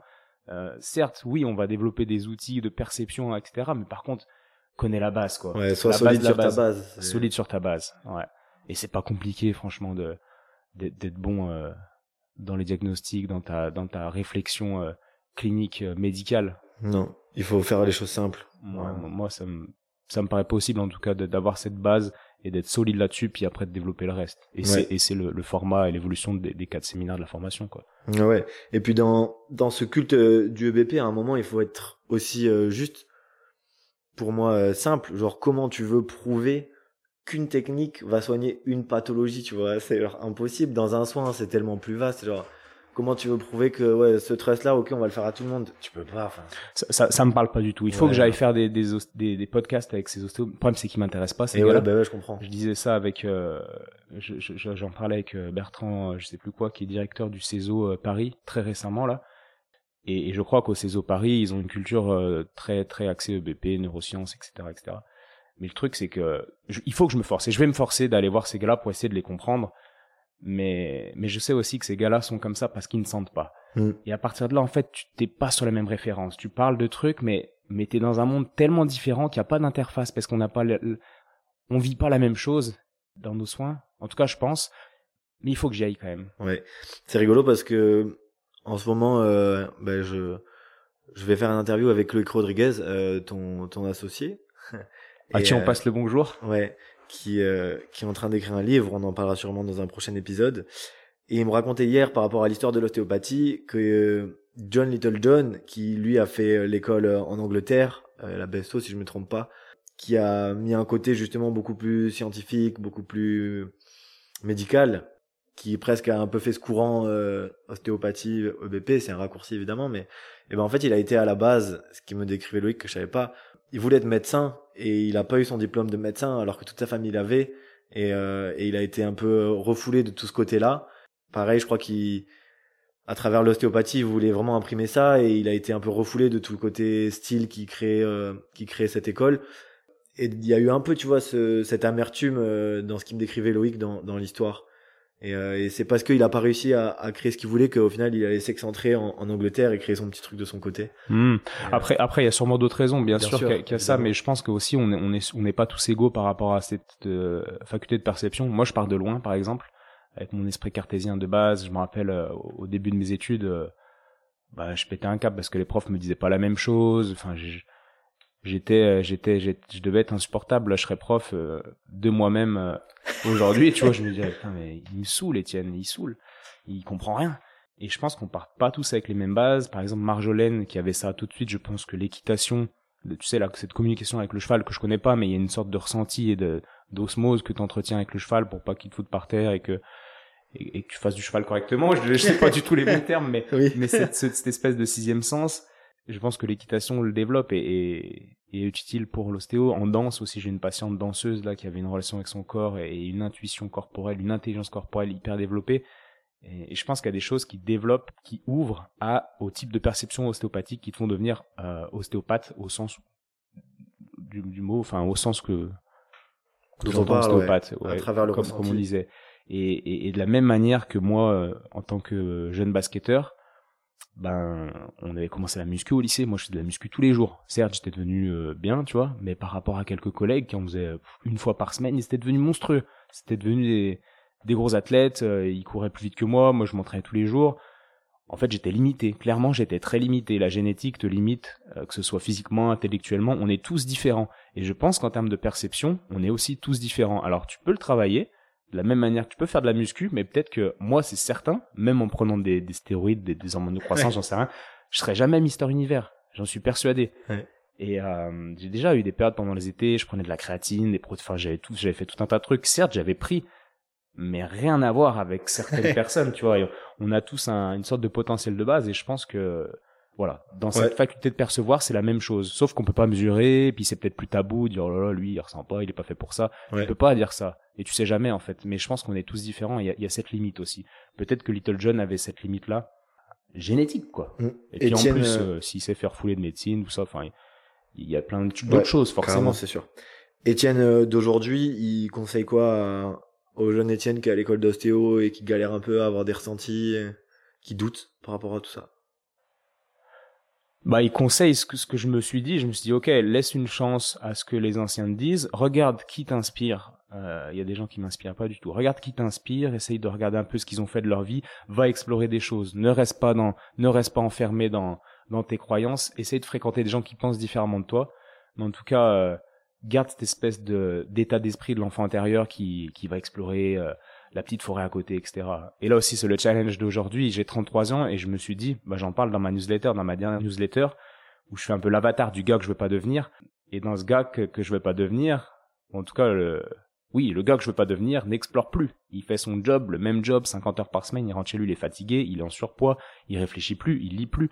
Et ouais, ça c'est l'opposé en fait de mon challenge là, c'est de rester euh, de me garder du temps pour continuer d'explorer. J'ai beau avoir 33 ans, avoir des responsabilités, un crédit, euh, une entreprise, deux entreprises, enfin plein de trucs. Ben je m'en fous en fait. Je veux mmh. continuer à, à, explorer. Je lui dirais d'explorer, de faire confiance en la vie et, et de s'inspirer, euh, d'essayer de suivre de certains modèles qui l'inspirent. Ouais. Ouais. Top. Deux autres propositions à travers le soin ou la relation, peu importe. Plutôt silence ou parole? Ah, impossible d'être binaire sur cette question. Évidemment, c'est justement pour euh, élever le débat. Enfin, sincèrement les deux. Ouais. Ouais. Dans un silence, tu parles beaucoup, tu des non, non, non. Alors non, je parle pas. Je pense que je suis allé voir certains ostéos qui font que parler tout le temps. Alors ça, c'est vraiment pas moi. Mais je parle un peu quand même. Non, mais j'irais plus silence que parole quand même. Ouais. Dans le deuxième épisode que j'ai fait, c'était avec euh, Harry Rosno qui a vraiment exploré le silence toute sa vie dans le soin, tu vois. Euh, euh, Carl Roger, euh, des gars qui ont, qui ont, qui ont fait ça à fond. C'est hyper intéressant. Moi, une fois où je suis allé assister sur une, sur un séminaire que faisait Pascal Ancelin sur une retraite thérapeutique, il y avait Harry Rosno, ce gars dans les soignants. Il y a, à chaque fois, il y a quatre soignants le long de la retraite. Donc, il faisait comme des séances, voilà, de, de temps de parole avec les, les patients. il avait une, un art de poser des silences pleins, c'est où il y a, tu sens qu'il y a de l'intégration qui se crée, il donne, il donne deux, trois mots qui vont, qui vont faire un fulcrum énorme et derrière, il y a ce silence, tu vois, qui est, qui est ouf. Et moi, ça m'a appris beaucoup parce que j'étais, j'étais toujours la grande gueule avant, tu vois, qui, pour se rassurer, mettait des paroles partout, parlait fort, tout ça, et pouah, ça m'a, ah bah là, non, en soin, en soin, si tu respectes pas ce temps de silence, c'est ces fameux still point ou stillness qu'on a dans les séances et puis enfin si si t'es si t'écoutes ce que tu perçois tu peux même pas parler en fait. Dans ces moments là t'es là genre il y a une immobilité qui fait que tu peux pas parler. Ouais. Ouais non je dirais silence du coup. À fond. Trop bien. Aujourd'hui avec ton expérience euh, quelles sont les qualités nécessaires pour un pour un ostéo déjà pour prendre en charge son patient? Et après on peut l'élargir à pour un thérapeute en général ouais, je dirais que déjà c'est intéressant d'être humaniste, d'aimer les gens, premièrement. Ouais. Je pense là un chirurgien, un très grand chirurgien à qui j'ai parlé euh, la semaine dernière et qui humainement euh, oh là ne vibre rien. Bon, il opère des gens, donc c'est pas pareil. Il, il, les voit brièvement en consul, puis ensuite euh, les patients sont endormis sur sa table, donc c'est peut-être pas pareil. Mais mais je dirais qu'il faut, enfin il faut d'essayer de creuser la philosophie un peu de humaniste est intéressant. Euh, explorer, oser explorer des choses, oser se remettre en question, puis oser travailler sur soi. Ouais. C'était quoi ta question? Quelle qualité? Ouais, nécessaire ou pas nécessaire, mais quels conseils font, Ouais, voilà, quelles qualités font un bon thérapeute aujourd'hui, un, bon ostéo, un bon les, thérapeute les, conseils que je me serais donné, on peut dire pour pas pour pas faire de loi générale, mais mais les conseils que je me serais donné, c'est c'est ça, ouais. Mais après, tu peux pas conseiller aux gens d'aimer les gens. Je pense. Non. soit t'aimes les gens de base, soit oui, tu peux travailler, etc. Mais en tout cas, si t'aimes pas les gens, si, si tu vas en médecine comme certains pour gagner de l'argent, euh, il paraît, alors là je suis pas dans ce monde-là, mais j'ai des patients qui sont internes, etc., et qui me disent, ou, en dentaire par exemple, et qui me disent non mais c'est abusé, ils parlent mes collègues, ils parlent que d'argent, etc. Euh, ils sont vraiment attirés par ça. Et je dis non mais c'était non quand même, tu crois? Ils me disent mais oui, euh, non mais c'est abusé. Et j'ai du mal à à imaginer ça quoi. Mm. Je me dis que ces gens-là vont soigner des gens si si, si gagner de l'argent est, est supérieur à à apporter quelque chose au à, son prochain entre guillemets. Ouais. C'est, je trouve que c'est c'est compliqué quoi. Déjà, si t'as une grosse envie de gagner de l'argent, bah peut-être fais, fais une école de commerce plutôt qu'une école d'ostéo.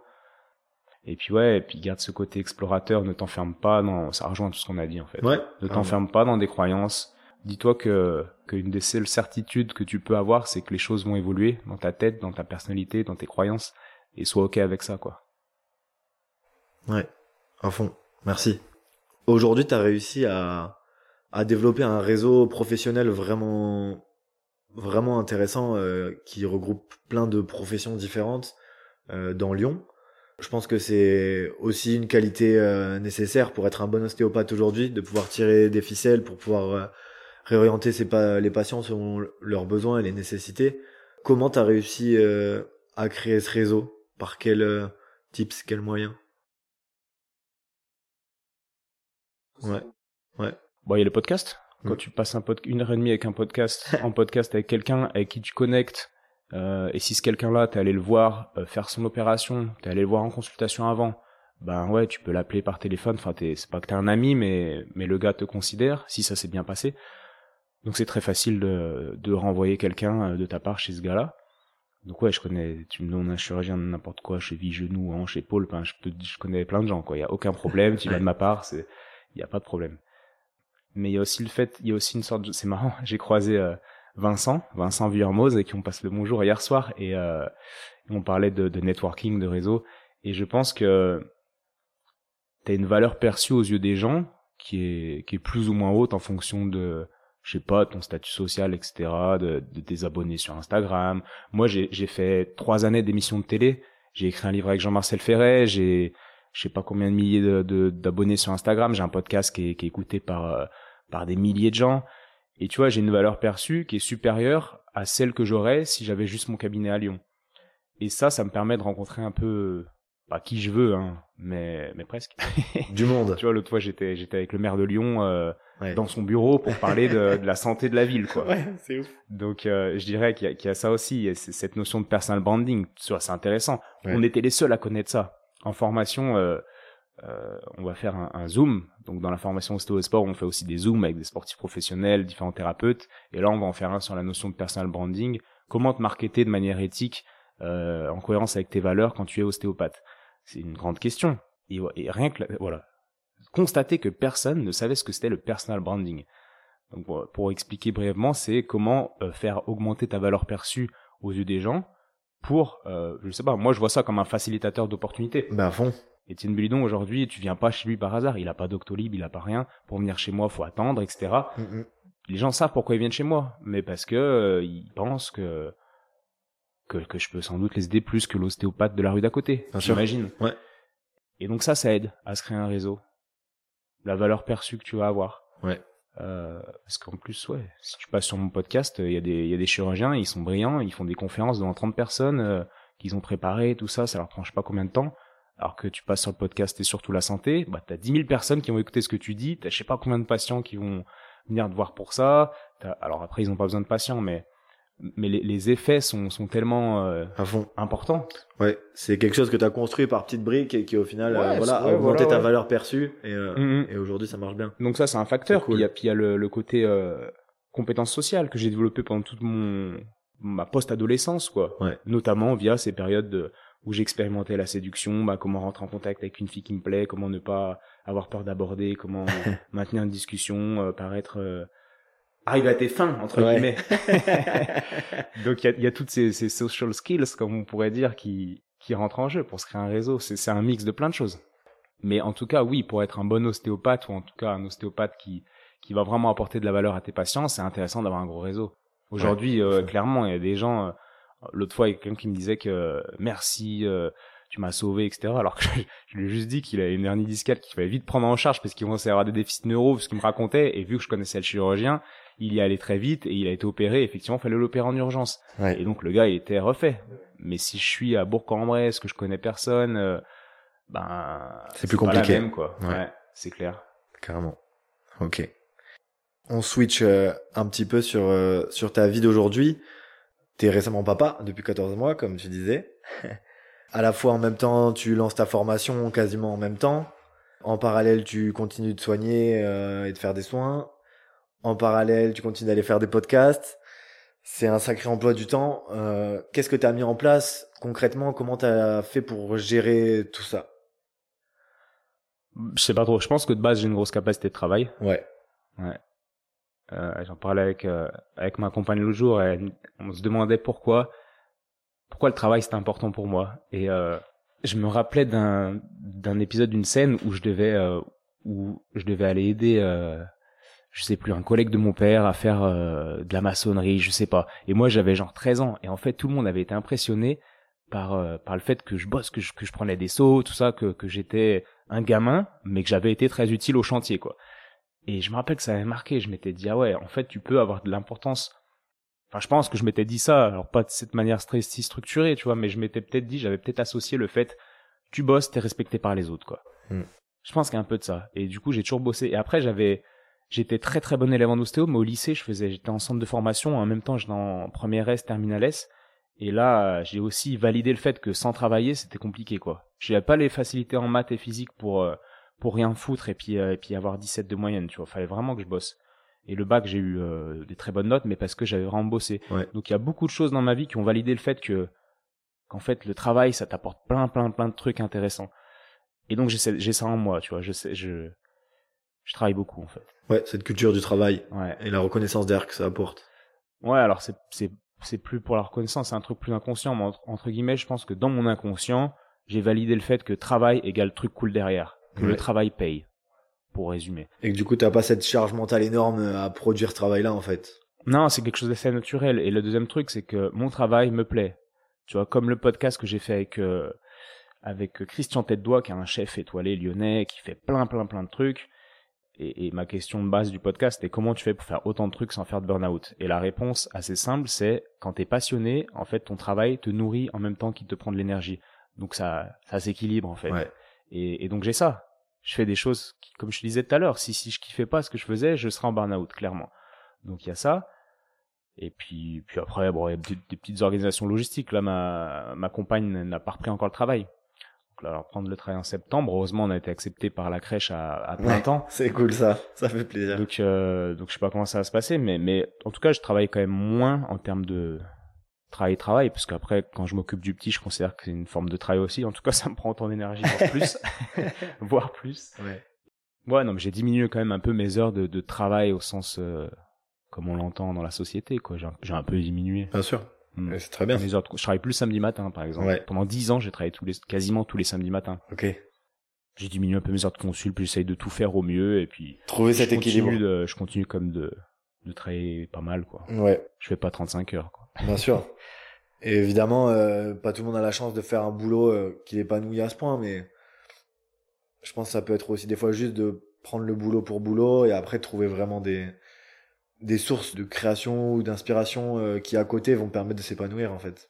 Je pense à tu vois ces gens qui bah pas tout le monde au final un, un boulot euh, qui nourrit, tu vois comme ce Ouais, ouais ouais. Alors ouais, je sais pas je pourrais pas de, oui, faire de théorie conseiller sur des trucs que je vis pas, mais en tout cas, moi, ce que je vis, c'est que, c'est que j'ai autant l'impression de travailler quand, quand je lis un livre, euh, par exemple, le soir, je lis souvent, euh, avant de dormir.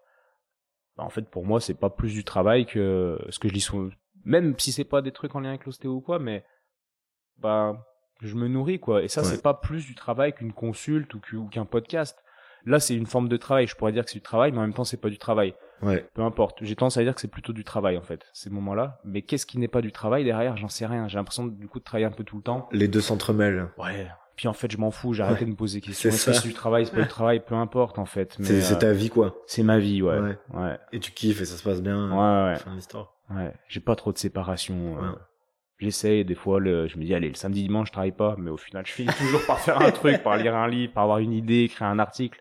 Et puis, puis c'est comme ça, ça, ça me va à fond. Faut pas que ça empiète trop sur euh, sur la famille. Euh. Oui, garder ce garde-fou derrière. Ouais, voilà, je vais essayer de gérer ça au mieux, quoi, mais. À fond. Hmm. Pareil, pour en revenir du coup au, statut de père que tu as aujourd'hui, qu'est-ce que ça a fait émerger, changer euh, chez toi, déjà en tant que com, mais aussi en tant que thérapeute? Ça n'a pas été encore une fois un, un, shift énorme. Ouais. Ça a sûrement fait évoluer des trucs. Alors là, de dire Tu vois, je saurais même pas. C'est sûr que ça a changé des choses. Mais quoi? Des trucs pratico-pratiques. J'ai conscience de ce qu'est une grossesse, l'accouchement. Avant, les femmes me parlaient de leur accouchement, de la préparation à la grossesse, des, des, premières semaines, tout ça. Euh, ça a été une formation en pédiatrie, quoi, en fait, de ce que j'ai vécu. clairement, en périnatalité, on va dire. Parce qu'en plus, je suis allé explorer plein de trucs euh, euh dans, dans ce domaine-là via mes podcasts. Donc forcément, j'ai lu des choses. Donc oui, j'ai fait ma formation en périnatalité grâce à, à cette aventure. je suis beaucoup plus formé en, au, par rapport au développement moteur de l'enfant, par exemple. Tu vois des bébés ou pas? Un petit peu, ouais, un petit peu, mais je renvoie assez vite. Si je vois qu'il y a des choses complexes, que ouais, j'ai aucun mal à dire, bah va voir Bien sûr. Euh, telle ou telle personne. Euh, mais oui, oui, tous les, tous les bébés de mes patients, ouais, je les vois quoi. Ouais. Ok. Et enfin tous, peut-être pas tous, j'en sais rien, mais j'en vois, j'en vois un peu quand même. Et qu'est-ce que ça a changé? Hmm. pas, pas, pas énormément de choses. J'ai pas l'impression d'avoir euh, trop trop changé non plus quoi. Ouais. J'ai une petite peur, c'est de me c'est pas une peur, mais j'essaie de faire gaffe, comme on disait tout à l'heure, à pas trop me ranger, à pas dire allez maintenant j'ai un enfant, tac tac. C'est pas grave en fait, ma vie continue et bien sûr qu'il faut que je m'adapte autour de ça, mais mais c'est pas pour ça que je vais arrêter le podcast ou que je vais arrêter euh, des trucs et me ranger entre guillemets. C'est horrible ce mot se ranger que ça t'enferme pas, quoi. Ouais, ouais. Au contraire. Au contraire. Moi, au contraire, ça, doit être une, opportunité pour mourir sur plein de trucs. À fond. Mm. T'as fait des, des formations euh, ostéo. Évidemment, ton podcast, c'est une formation continue. Mais euh, toi, personnellement, est-ce que t'as fait des formations qui t'ont que t'as que t'as aimé euh, Ouais, ouais, ouais. Il y a alors formation, c'est c'est pas des formations euh, académique on va dire mais on, on a on a on a eu puis on a toujours mais là je vais pas pouvoir y aller d'ailleurs c'est d'ailleurs c'est en ce moment. Euh, avec Emmanuel Roche Marjolaine il y a Julien aussi qui est dedans. On a un groupe de travail privé en fait. Trop bien. Avec des gens qui sont qui sont qui sont qui sont vraiment brillants quoi. Donc Marjo et Emmanuel. Et euh, et donc on, on s'est vu plein de fois. Moi j'ai mon ma relation avec Marjolaine ouais. voilà qui est intervenu que je fais intervenir dans la formation maintenant et et on kiffe travailler ensemble et on a on se pose des questions tout le temps tu vois et et il y a cette, cette, espèce de relation de compagnonnage. en même temps de compagnonnage, de mentor, mais en même temps de sparring partner, tu vois, où, où c'est pas que Marjo qui est au-dessus de moi. Enfin, moi, je la considère au-dessus de moi, mais en même temps, je l'inspire pour d'autres trucs. Donc, il y a vraiment une relation quand même, euh, une relation euh, euh, peut-être pas verticale, assez horizontale, mais en même temps, nourrit chacun Ouais, ouais, voilà, ça nous nourrit tous les deux. Donc, j'ai ce genre de relation avec Marjolaine. Donc, ouais, je fonctionne beaucoup par. J'aime bien l'idée du compagnonnage, cette, cette cette formation mm. euh, individualisée via la relation que tu as avec des gens qui t'inspirent. J'ai fait une formation aussi qui m'a pas mal euh, marqué, même si c'était vraiment beaucoup d'heures et d'implications par rapport à ce que j'en retire au final, mais euh, c'est sûr que ça, ça a fait mûrir des choses en moi et fait évoluer ma pratique. C'est s'appelle la sphère. C'est une formation de médecine chinoise à, à Aix-en-Provence. Donc, euh, donc voilà, il y a un gars qui s'appelle Régis Blin qui m'a quand même pas mal inspiré, faut le dire. Mais euh, voilà, c'est pas une. Je recommande pas non plus cette formation les yeux fermés parce que c'est vraiment beaucoup de temps, beaucoup d'implications. Ouais, c'était sur ce que j'en retire au final, c'est vrai que c'est c'est quand même pas énorme par rapport au temps et l'énergie que ça m'a pris. Mmh. C'était sur deux ans. Sur deux ans, ouais. Un, séminaire, par, mois, quasiment, ouais, sur deux ans, je crois. Bon, en tout cas, merci de l'avoir fait parce que tu, tu nous as un peu ressorti l'essentiel que tu as retenu. Bah, ce que j'ai retenu et ce que j'utilise, c'est clair. C'était vraiment chouette. Moi, j'avais mmh. pas du tout cette approche euh, médecine traditionnelle chinoise ça m'a vraiment apporté un plus je pense que je vais que je vais explorer. Ouais ça bah voilà. Si déjà ça te permet d'aller explorer ailleurs c'est clair que ça remplace pas la formation sur deux ans. Mais mais il y a plein d'autres formations pour creuser. Au moins tu as une approche. Et et puis puis ouais je l'ai mixé avec des concepts ostéo euh, personnels quoi que j'ai développé enfin moi c'est pas les miens mais que j'ai développé via d'autres gens. Trop bien. Et puis d'autres formations ouais non mais j'en ai fait plein des formations. Bah avec Pascal j'en ai fait une l'autre jour avec Pascal Ancelin. Pascal Ancelin, qu'on salue. La bise, Pascal. Euh, voilà. Et puis là, j'ai rien d'autre qui me vient comme ça. Mais surtout, surtout le compagnonnage et l'exploration personnelle. Ma vie est une formation. J'ai fait une newsletter où le titre était Comment faire de sa vie une formation. Et, clairement, ma vie, c'est une formation, en fait. C'est génial. Petit cas clinique sur toi, ton, ton approche euh, ostéopathique, soin. Je suis une personne euh, qui a la soixantaine, pas mal d'arthrose, hernie discale cervicale, des douleurs cervicales chroniques, assez sédentaire, divorcé avec euh, pas vraiment de projet post-retraite et j'ai un peu des douleurs rhumatismales qui m'arrivent de partout. Comment t'abordes ça? Comme j'aborderais une autre problématique. Donc je discute, j'essaie de comprendre le cas, puis après j'essaie de poser ce cerveau, ce cortex préfrontal pour voir ce que le corps nous raconte. Ouais. C'est-à-dire là, les zones en restriction, etc. Ce qui nous attire, puis on, on commence en fait. Enfin moi j'ai vraiment l'impression de commencer une discussion avec le corps. C'est-à-dire que le corps réagit pour ceux qui connaissent pas l'ostéopathie. Je pense pas qu'il y en ait beaucoup à ce niveau-là du podcast, mais si jamais, quand on, quand on commence à poser les mains sur le corps, ben on voit euh, beaucoup de choses. Et on commence, en tout cas, souvent, on arrive à rentrer en relation avec le corps. Si on n'y arrive pas, c'est une autre histoire, mais on rentre en relation avec le corps, puis on attire vers des zones, puis on l'accompagne. Et, puis voilà, je verrai, je verrai ce qui ressort, mais je peux pas te dire ce que je ferai du tout. C'est impossible. Parce que c'est l'interaction que tu vas avoir avec le corps qui va te permettre d'orienter. Bah ouais. Bah ouais, ouais.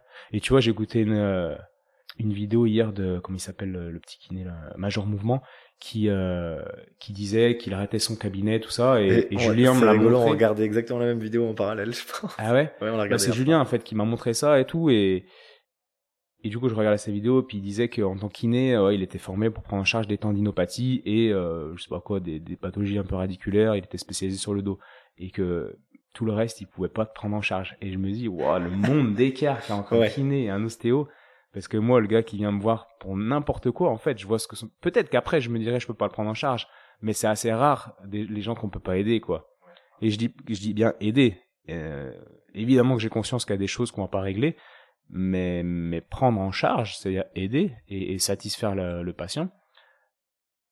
Euh, ouais, enfin, il y a, y a, pas vraiment de limite. Tout dépend ce que, tout dépend ce qu'on, ce qu'on,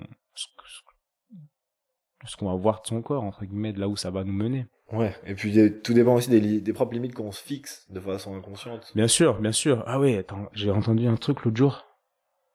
Euh, oh, je crois que c'était un ostéopathe qui disait ouais moi je traite pas ça, je traite pas ça, je traite pas ça, je traite pas ça. Et là encore une fois je me suis dit mais fais pas le même métier, t'as rien compris, t'as rien compris. Bon, il a compris une chose, euh, il a compris euh, la biomécanique quoi. Ah, ouais ouais, il a peut-être euh, il a compris des trucs, mais on n'a pas compris la même chose. En ouais, ça c'est sûr, ça c'est sûr. Et, et oui, donc j'en sais rien. Comment je l'aborderai ton patient? Franchement, j'en sais rien. Juste pour revenir à, l'anamnèse, on en parlait rapidement euh, en formation. Tu t'accordes beaucoup d'importance ou pas au final à cette anamnèse? Tu demandes des trucs, pas trop? Bah quand même. Bah j'essaye de d'éviter de rater quelque chose de médical, évidemment. Et ça, comme on disait tout à l'heure, je suis, je pense, performant pour ça. Donc euh, mais c'est ce que je racontais l'autre jour en fait. Dans bah, hier, j'ai une patiente qui vient me voir et qui a mal à l'avant-bras. Donc j'ai d'accord. Puis quand et puis au bout d'une minute, je dis faites voir, tendez le bras, allez-y, contractez. Ok, vous avez mal, ouais d'accord, j'ai mal là. Ok, je palpe, vous avez mal là. Ok. Je dis bon, vous avez une épicondylite. Je vais vous donner des anti-inflammatoires et puis vous allez vous reposer ça fera 70 euros s'il vous plaît. Et je lui dis ça en marrant quoi. Enfin, après je rigole et puis elle me regarde puis elle se marre aussi. Et puis je lui dis bon allez, on commence la consultation et puis après on commence la consultation, tu vois. Et puis et puis voilà, on, a traité plein de trucs. Mais euh, mais bien sûr que j'ai ce côté médical en moi toujours, c'est la base.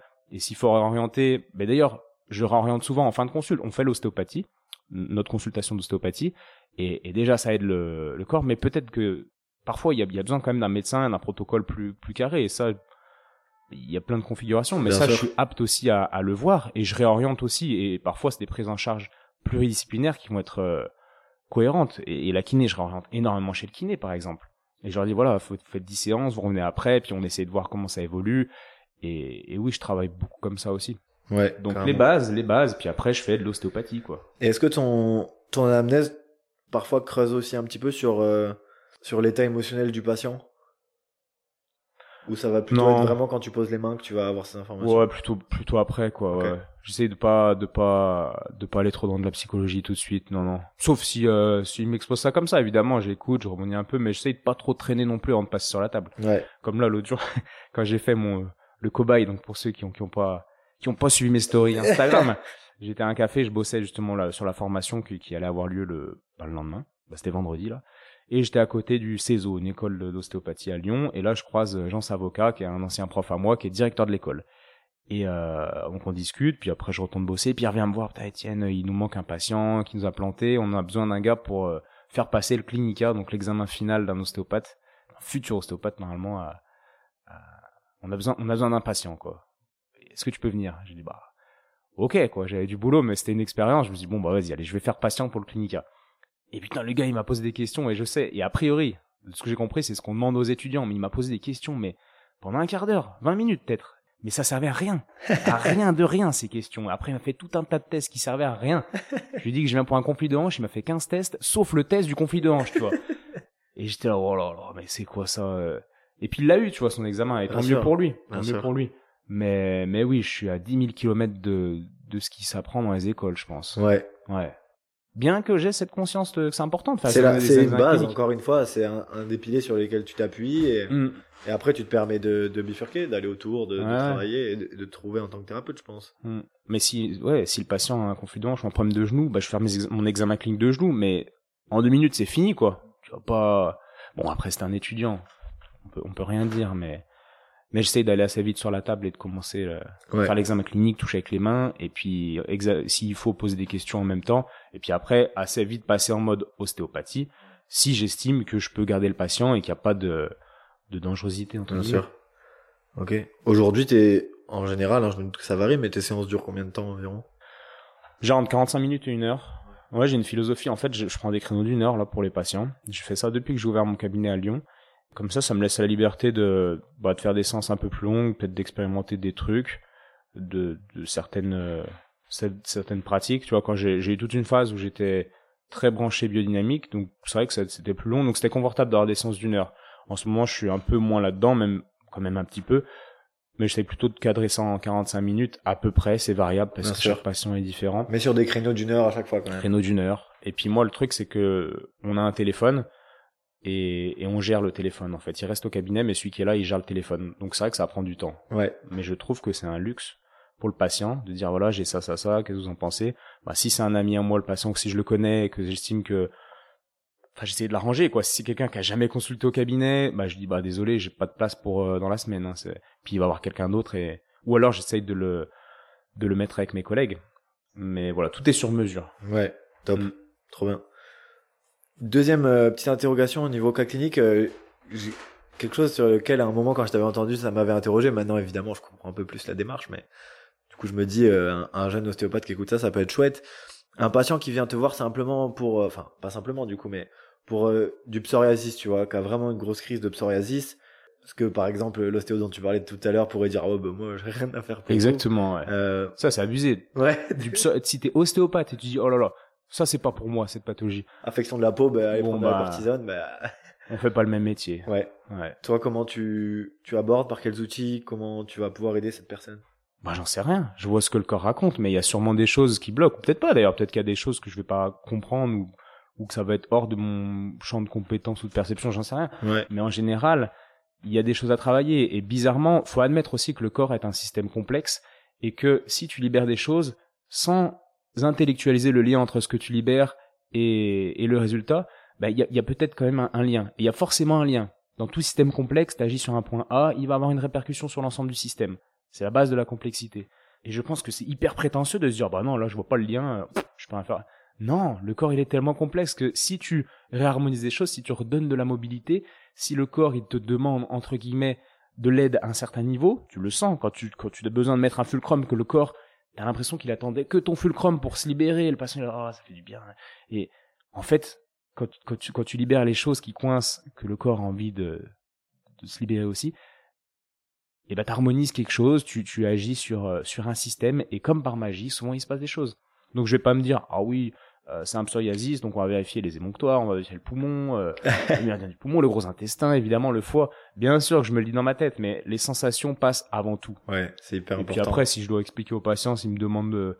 Je dis oui, bah là, effectivement, il y avait votre système digestif était d'un point de vue ostéopathique et, ne fonctionnait pas de manière optimale. Et c'est vrai que par expérience, un, système digestif qui ne fonctionne pas de manière optimale, où on sent ces restrictions de mobilité, on associe ça, nous, euh, dans plein de de, de, médecine un émonctoire. C'est-à-dire qu'on a, on a différents émonctoires dans le corps qui sont censés euh, éliminer des choses qu'on qu'on est censé éliminer. Donc le système digestif, notamment le côlon, le poumon, le foie qui, qui transforme et qui, et qui digère, qui détruit certaines substances. Donc si la physiologie de ces organes-là n'est pas optimale, bah peut-être que tu as d'autres organes qui vont être surchargés, qui vont éliminer plus, comme la peau. il y a beaucoup de, de, problèmes de peau qui se, qui se traitent via le travail sur d'autres émonctoires. Tu libères un émonctoire, le système digestif, ben, le corps arrive à éliminer les toxines, donc il a plus besoin de la peau pour faire ressortir les toxines. Et ça, tu peux pas le prouver. Quelqu'un qui est BP dit, ah enfin, insupportable ces gars-là. En fait, ça marche, ça marche. J'ai combien de patients qui viennent me voir pour du psoriasis et ils me disent, vous êtes le seul, la cortisone ça marche pas, vous êtes le seul chez qui ça marche. Et ben, et ben ok. Ben Mais c'est ça l'essence de l'ostéo en fait, et c'est ça qui est top. Hmm. Ça marche. Hmm. Moi, je veux pas dire. Je... Si le patient me dit que ça marche et que moi j'ai l'impression de faire du bien et le et que je le sens vraiment sous mes doigts, parce qu'après faut le sentir. Quand tu sors de l'école, tu sens rien, donc c'est difficile. Moi, pendant cinq années, je pouvais pas te dire. Enfin, mes traitements n'étaient pas aussi limpides et, d'ailleurs ils le sont pas toujours tous aujourd'hui, hein, mais il faut quand même percevoir les choses pour pour voir où tu vas pendant la séance, quoi. Et cette capacité de communiquer avec le, avec le corps, ben, ça prend du temps. En tout cas, moi, ça a pris plusieurs années. Quand je vois des ostéos aujourd'hui qui sont, qui donnent des conseils sur Instagram, j'ai envie de leur dire, attends, attends, attends. Avant de te positionner en, sachant et donner des conseils, va, va développer ton ostéopathie. Prends, prends un peu le temps. Euh, j'ai discuté avec un gars, je sais plus comment il s'appelle, qui qui est très suivi sur Instagram, et, et je le trouvais pas très pertinent, et, et lui se positionnait un peu comme euh, un gars qui connaissait bien l'ostéopathie, et puis je sais pas pourquoi, il, il vient me parler, donc je, lui demande quand est-ce qu'il est diplômé, et il me dit je suis, un, je suis un diplômé de du Covid ou je sais pas quoi. Enfin bref, il était diplômé en 2021.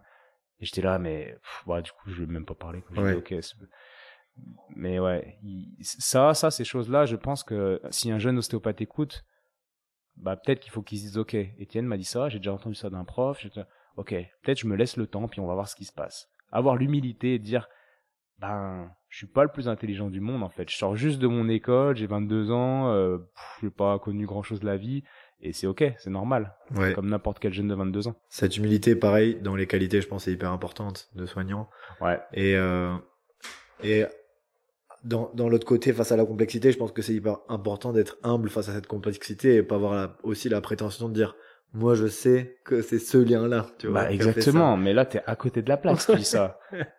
Non, moi, je conseille de lire peut-être un petit peu Edgar Morin. C'est complexe, justement, de lire ça, mais en, en tout cas, s'intéresser à cette notion de complexité. Ouais. Que peu de gens qu'on connaissent. Hein. T'as vu dans, le, dans la formation, quand on en a parlé, c'était dans, le séminaire 2, je crois. Ouais, je crois qu'il y avait quasiment personne qui, qui, connaissait ça. Et moi, ça me paraît dingue, en fait, d'être ostéopathe et de pas de pas de pas s'être intéressé à cette notion. Et d'ailleurs, euh, un coup sur Facebook, tu sais, il y a des groupes d'ostéopathes, et il y avait euh, dans Apostille, il y avait tout un article euh, sur complexité et ostéopathie. Et il y avait un gars, un ostéopathe qui avait genre 60 ans, qui avait commenté mais qu'est-ce que ça a à voir là-dedans? Vous mélangez tout, machin, truc. Un ostéopathe un peu traditionnel, tu vois. Normalement, je commente jamais, mais là, vu que c'était un ancien prof à moi et tout, j'ai commenté, je sais plus, il m'a répondu et en gros, je lui ai dit, mais attends, mais si la complexité n'a n'a pas sa place dans n'est pas étudiée quand t'es ostéopathe, bah alors qu'est-ce que t'étudies, quoi? Ouais. Et, et je sais plus ce que ça avait donné, mais ouais, mais c'est super intéressant. c'est dingue qu'ils se disent ça. Ok. Donc ouais, humilité par rapport à cette complexité, ces choses qu'on ne maîtrise pas. Carrément. Ton cerveau comprendra jamais en fait les inter, euh, les réactions que tu as provoquées dans le corps. Il faut être ok avec ça, agir suivant des principes, des modèles, et ouais. Et puis voilà. Et ta main te dit en fait, ta main te témoigne de si t'es dans le juste ou pas. Avec ton propre euh, répertoire euh, sensitif, ça c'est important aussi qui est subjectif, c'est le tien, pas le même que les autres, qui est pas comparable aux autres. Il est subjectif, mais d'un côté. tu l'as créé, il est là, tu vois. Il y a quand même, il y a quand même une notion d'objectivité. Je peux te dire, quand ça réagit, quand ça réagit pas, j'ai beau être en forme, pas en forme, je, peux te dire. C'est, c'est comme, euh, on en parlait hier, tu vois, avec la dégustation. C'est comme un œnologue. Il peut te dire, rien qu'au nez, si ce, si ce vin est fruité, minéral, j'en sais rien. Il peut te le dire. Et n'importe quel œnologue pourra te le dire. Est-ce que toi, tu sens le truc, t'es là, oui, oui, je sens le fruit rouge, mais, tu, tu connais rien, quoi.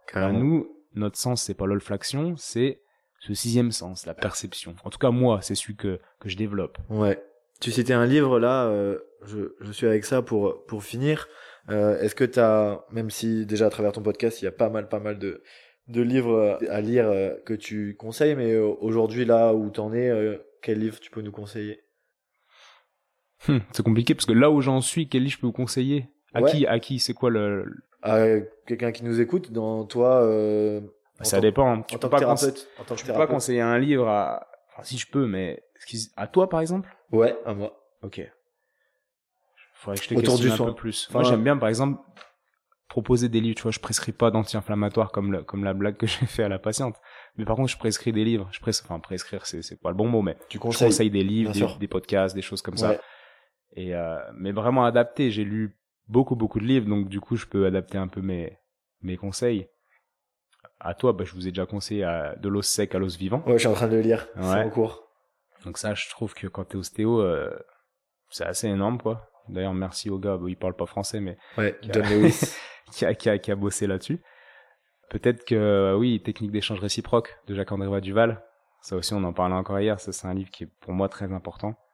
Les livres de Baker, évidemment, qui sont compliqués à lire. Donc, peut-être que le jeune ostéopathe, je lui conseillerais pas forcément ça. Ouais. Mais si à un moment donné, tu commences un peu à être, à, être touché par cette espèce de, de flamme ostéopathique, bon, euh, je crois que c'est indispensable de lire Baker.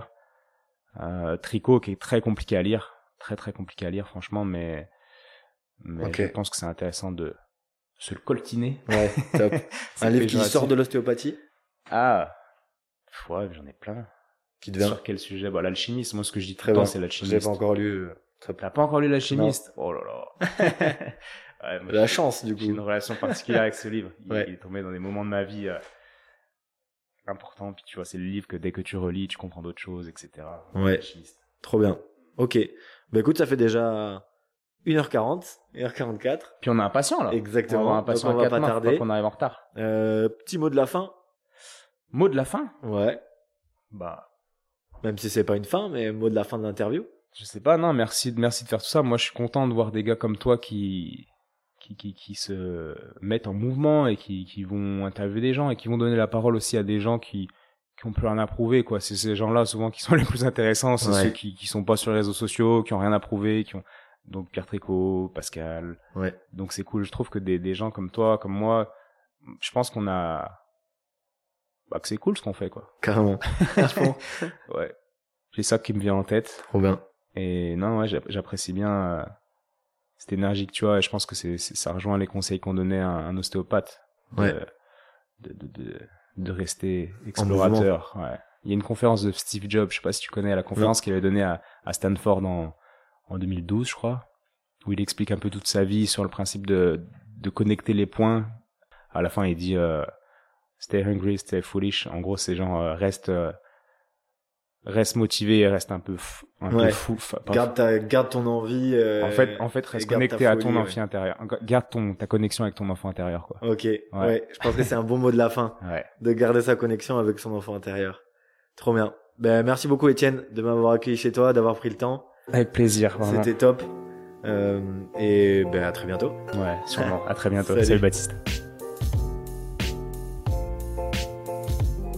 Merci pour votre écoute. Si l'épisode vous a plu et que vous souhaitez me soutenir dans ce projet, vous pouvez aller mettre 5 étoiles sur l'application Apple Podcast de votre iPhone. Cela m'aide à gagner en visibilité et à ainsi partager cette source d'information au plus grand nombre d'entre vous. À bientôt